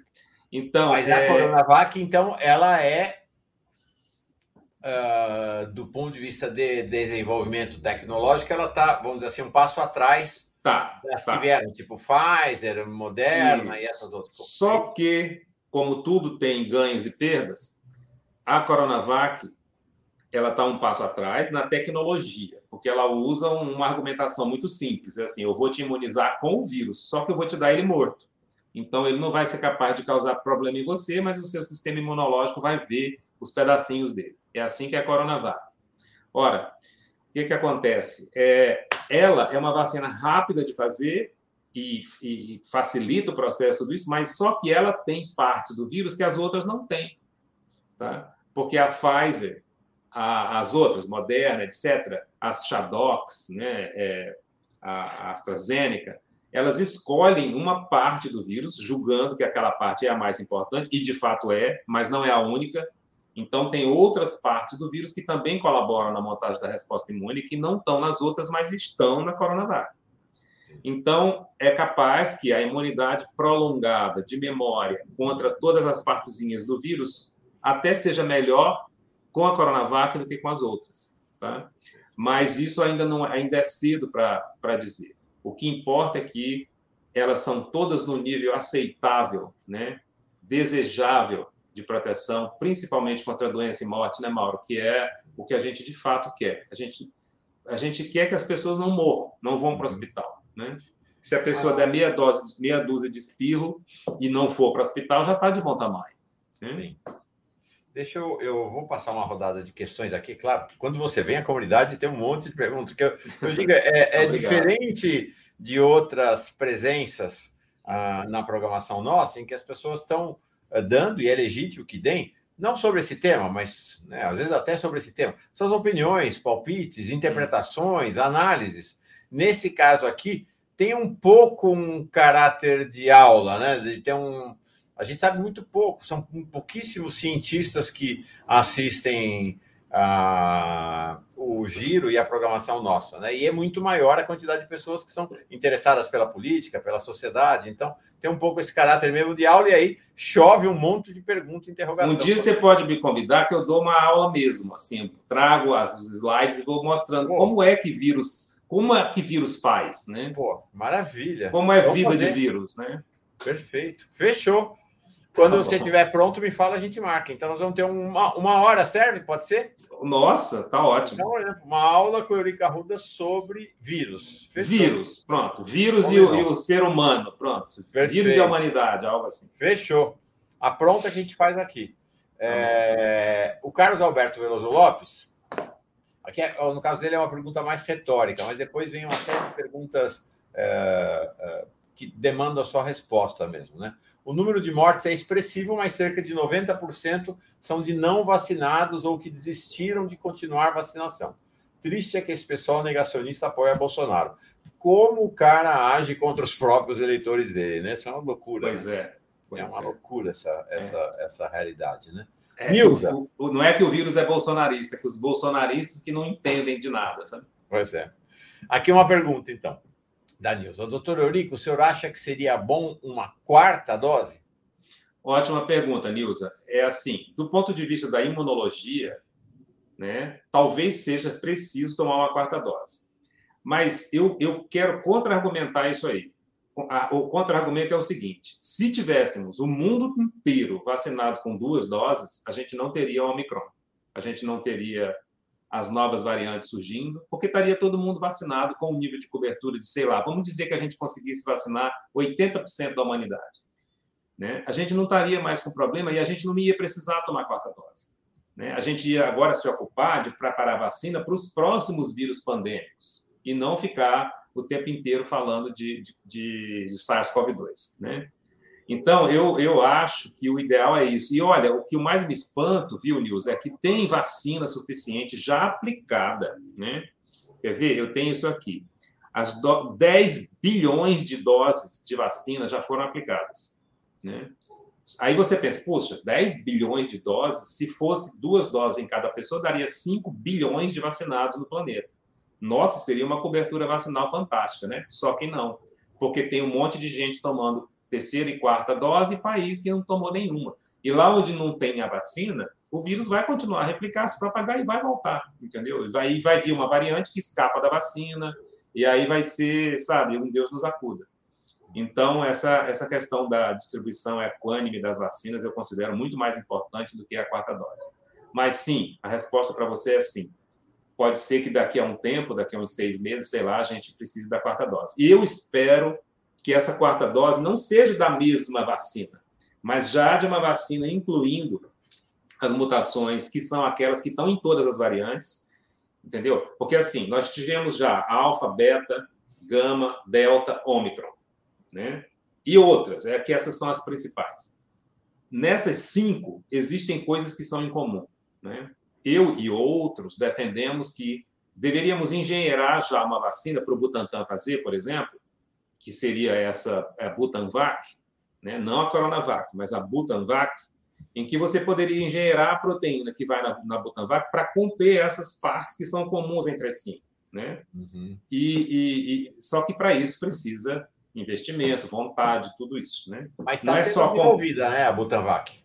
Tá, tá, Mauro. Mas é, é, eu, a ideia é que, assim, quando você faz uma Butanvac, você pega um gene do vírus e você coloca em outro vírus, que é, é, é, o vírus da doença de Newcastle, que é um vírus de galinha, é um vírus de ave, né? E eles, por ser um vírus de ave, ele se propaga muito bem em ovo de galinha, ovo embrionário. Daí vai ser possível produzir em largas quantidades esse vírus, do jeito que o Butantan já faz com a vacina de gripe, que também se produz em ovo de galinha. E aí você é, é, mata o vírus e usa o o... E esse vírus nem é patogênico para o homem, então não tem nem risco, tá? Ele não dá doença em gente, mas ele carrega a mensagem que a gente quer. Ora, essa a mensagem... diferença em relação à Coronavac é que ele abrange o espectro de variantes, é isso? Sim, você pode fazer de qualquer coisa que você quiser, né?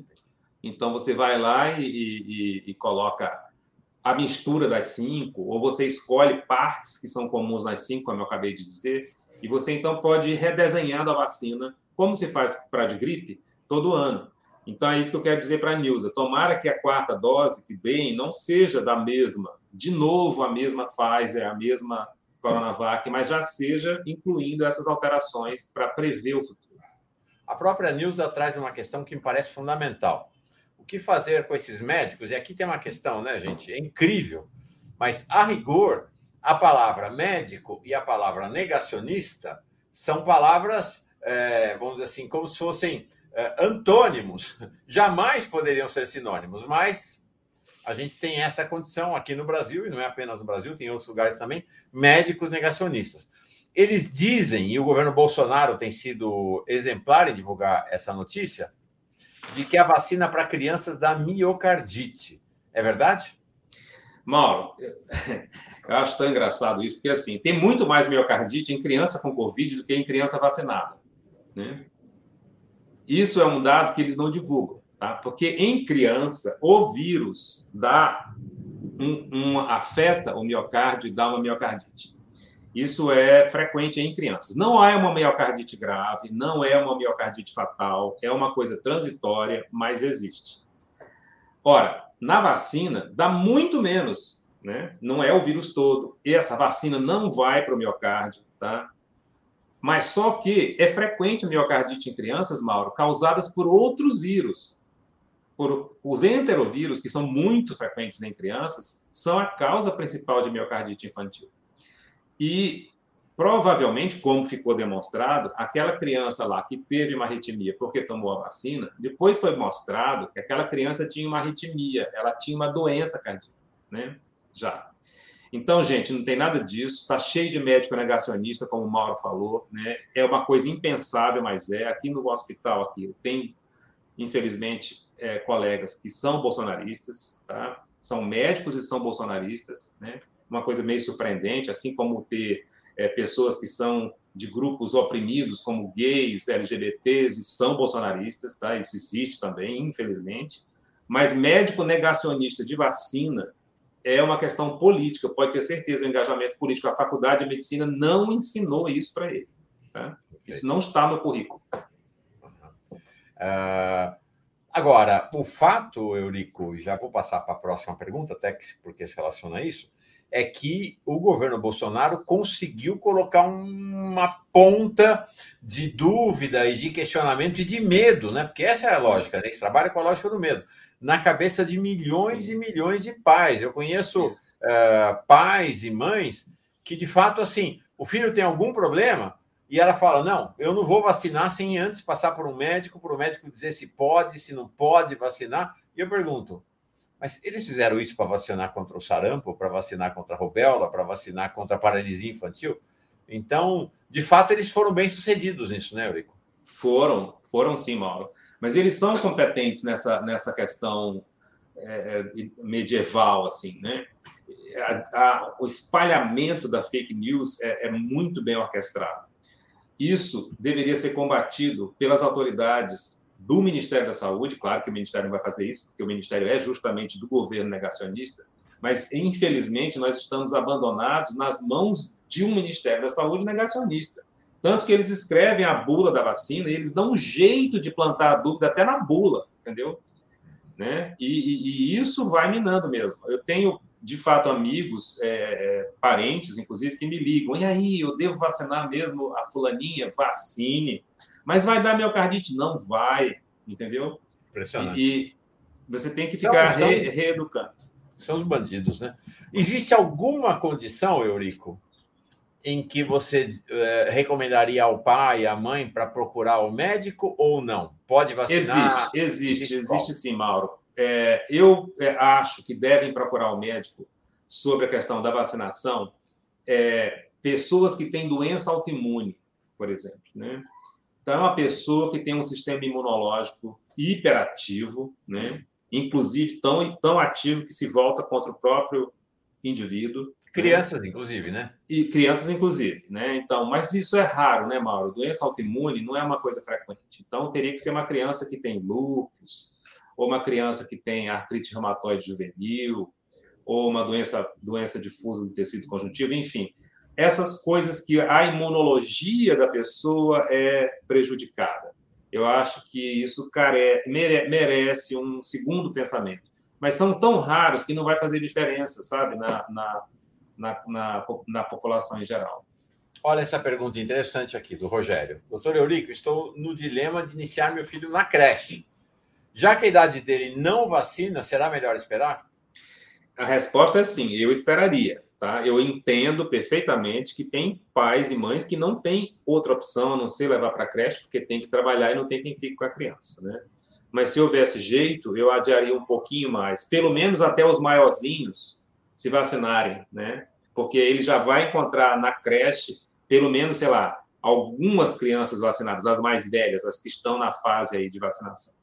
Se bem que eu acho que ela deve estar falando de criancinha bem pequena, né? Que pequena, não tá, é Mas e logo, logo, pode anotar o que eu estou falando, logo, logo, o FDA vai liberar a vacina para bebês, tá? Então as Uau. crianças vão se vacinar ao nascer. Uhum. É, como acontece com as outras vacinas. Com né? as outras vacinas.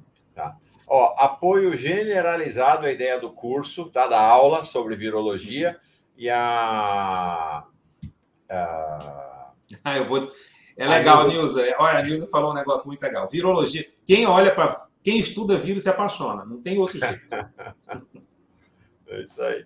Legal, já tem uma, já, já tem uma aqui que vai estar sentada na primeira fileira na sua aula. Heitor, deixa eu ver aqui. Heitor Paladin. A última pesquisa IPESP revela que 70% ainda temem a Covid. A temeridade pode resultar num fim da pandemia? Grato ao 247 Mauro Giro por trazer o problema. Eu não entendi exatamente a pergunta, mas é, você entendeu, Eurico? Não, eu acho que, que existe sim essa questão aí, né? De a pessoa teme a Covid. Já que ela teme a Covid, ela se isola, não sai, não vai para lugar nenhum. Ah, tá. Quer dizer, o medo da Covid pode levar as pessoas a condutas que contribuam ou não para o fim da pandemia. É, eu, eu, eu acho que o melhor dizer para ele, que eu diria, era assim: não, coloque em prioridade vacinar. Vacinar, vacinar, vacinar, vacinar. Pressionar o governo por vacina, tem que ter vacina. E outra, a gente tem que continuar pressionando para ter novas vacinas, como eu falei, vacinas já para o ano que vem, entendeu? E já tratando de prever o que vai acontecer. O Heitor dizendo aqui, desculpa, completando, temeridade versus política. É, política recente de conviver com vírus, né, que é a política bolsonarista. Ah, aviso, dispensei dois médicos aqui na cidade, são muito bolsominion. Muito bem, se você está dispensando médico bolsonarista, é, você está fazendo um bom serviço, mas deve ter outros para botar no lugar deles, né? Você sabe, Eurico, que eu tinha um dentista uh, bolsonarista negacionista e o cara falou: não vou tomar vacina. E eu falei: tá bom, vou trocar de dentista. Tá certo. Oh, tá certíssimo. Como é que eu vou abrir minha boca o cara lá que não tomou vacina? É impossível. Né? Tá certíssimo, Mauro. Duas questões acho ainda, Eurico. Acho que o paciente podia chegar no médico e perguntar, doutor, o senhor é vacinado, né? É, pois é, é uma pergunta básica. é, duas perguntas para você ainda. É, uma é: existe uma outra tese que circula, segundo a qual a gente deveria tomar cuidado, uh, porque a Nelly está solicitando um corte da fala do Eurico. Na verdade, eu localizei aqui os quatro ou cinco cortes para fazer. É, segundo a qual a gente tem que tomar cuidado com as vacinas, porque elas são de interesse, sobretudo, da indústria farmacêutica, que a indústria farmacêutica quer empurrar a vacina para cima da gente para ganhar ainda mais dinheiro, para uh, para construir ainda, para ampliar os seus impérios. Essa tese tem alguma procedência, Eurico? Olha, Mauro, essa tese, não, no meu entender, ela não procede. Se se tratasse de, de remédio, né, precisa ficar dando remédio para uma doença crônica, a indústria lucra com isso, então ela não quer que se faça uma vacina, porque aí ela vai perder a boquinha de vender. Aí o raciocínio seria o inverso. Né? Por exemplo, a Pfizer e a Merck Sharp Dohme, as duas já têm drogas para tratamento para Covid, como vocês já devem ter ouvido falar. Né? É, tem é, uma que se chama é, Nel, Nelmepiravir, né? e a outra que chama Paxlovid essas, essas drogas, elas funcionam, tá? Elas têm que ser tomadas precocemente na doença para impedir a sua evolução para gravidade UTI. Só que, olha só, você sabe quanto custa o tratamento? Uma dose de Paxlovid é 500 dólares. Nossa. E o tratamento completo com a outra droga da, da Merck Sharp Endome é 700 dólares por tratamento. 700 dólares. Então faz as contas aí no câmbio que o dólar está e veja quanto custaria um tratamento desse. Né? Três pau e meio. Pois é. Se não tiver no SUS, né, não, não, não, não vai ter jeito, porque muito pouca gente vai poder comprar. Mas eles não abrem mão, por exemplo, de ficar com essas patentes, porque eles ainda assim vão vender. Tá? Vai ter gente que vai tomar. E já está licenciada, as duas estão licenciadas pelo FDA nos Estados Unidos. Então, é, são drogas antivirais. Né? Mas, veja, o que vai acabar com, com o vírus não é, não é isso, é vacina. Né? Vacina, vacina e vacina. Esses caras que vão tomar esse remédio são aqueles caras que, sei lá, tem uma doença de base, é recomendado para quem tem imunossupressão. Você. E que aí, em vez de tomar a vacina, toma o remédio.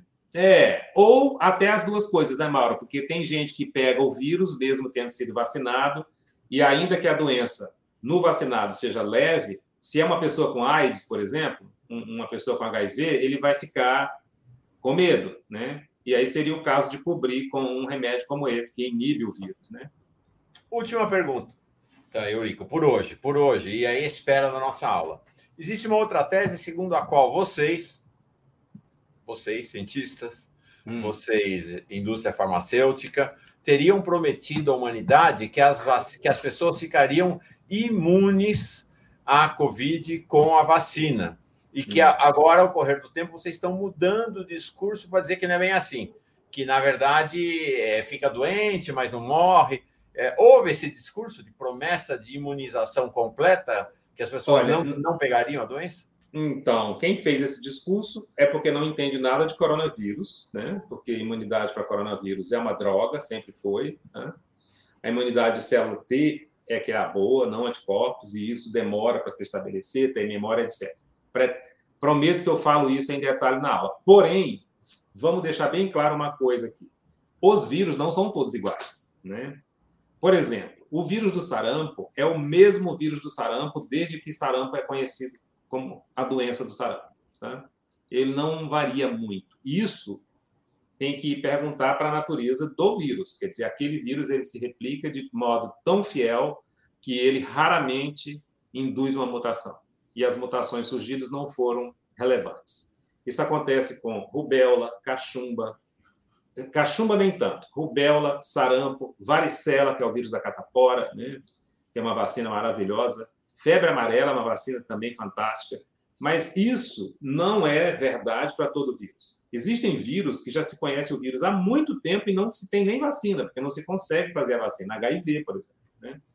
Então, a biologia dos vírus é muito diferente. Então, essa promessa, não sei quem fez essa promessa, mas não fui eu, te garanto, porque, porque é, é, o que a gente quer, como, por exemplo, vou dar aqui outro exemplo, vamos mudar até para um vírus que nem é respiratório, a transmissão é entérica, como rotavírus, é a causa mais frequente de diarreia.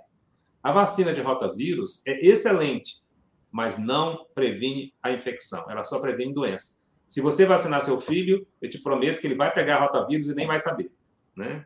Então, mas ele vai pegar, tá? E isso não é de todo mal, porque o repertório imunológico dele vai ser vai se enriquecendo com essas experiências com os vírus naturais. Só que ele não vai ter doença. Então é assim mesmo que acontece com os coronavírus, entendeu? É, você quer evitar doença, mas você vai continuar a pegar os coronavírus endêmicos que já existiam antes da Covid e os que ainda estão por vir. Perfeito. Gente, acabou. É bom, mas acabou. É, então tá combinado apoio geral aqui a ideia de uma aula sobre virologia. Vou, vou marcar, Mauro. Vamos marcar. Estou esperando. Você tá manda. Tá você marcou. Eu agendo a aula com, tá com, toda a classe reunida aqui. Vai ser no giro? Vai, vamos fazer aqui no giro. Tá bom. Tá? Depois a gente faz um recorte. Quer dizer, pera lá. Vou conversar com a Gisele e ah. aí, enfim, ela conversa com o Léo também, uh, eh, para ver se a gente faz no giro ou faz separado. Eu, por mim, quero fazer no giro. Tá é, mas, claro, se, dependendo da decisão. Não, você da... que sabe, isso aí quem manda é não, é você. Tá bom, não, mas a aula está marcada. A gente só avalia depois se a gente faz aqui no giro, se faz no Boa Noite, tá bom, se faz no tá fim bom. de semana, a gente combina, tá bom? Era bom que não fosse uma hora, pode ser uns 50 minutos ou 40 para dar tempo para as pessoas perguntarem também. Ah, né? perfeito. É, podia ser uma aula de 45 minutos e 15 minutos de pergunta. Tá bom. Fechou. Mas aí é livre, você que manda. Tá, tá bom, eu vou ver, vou, vou, vou conversar aqui internamente. Pô, Eurico, que, que oferta generosa e, e, e, boa. Tá bom. Legal, cara. Você, como disse alguém para alguém um tempo, tempos atrás, você é o cara. Ah, obrigado. ah, foi o Obama que falou para o Lula. Pois é. O Obama vai ter que falar de novo. Pois é. Agora o Mauro fala para o Eurico. Você é o cara. obrigado. Valeu, gente querida. Até amanhã. Foi ótimo esse nosso encontro. Giro das 11 amanhã, mais uma vez. Beijão. Paz e bem. Tchau.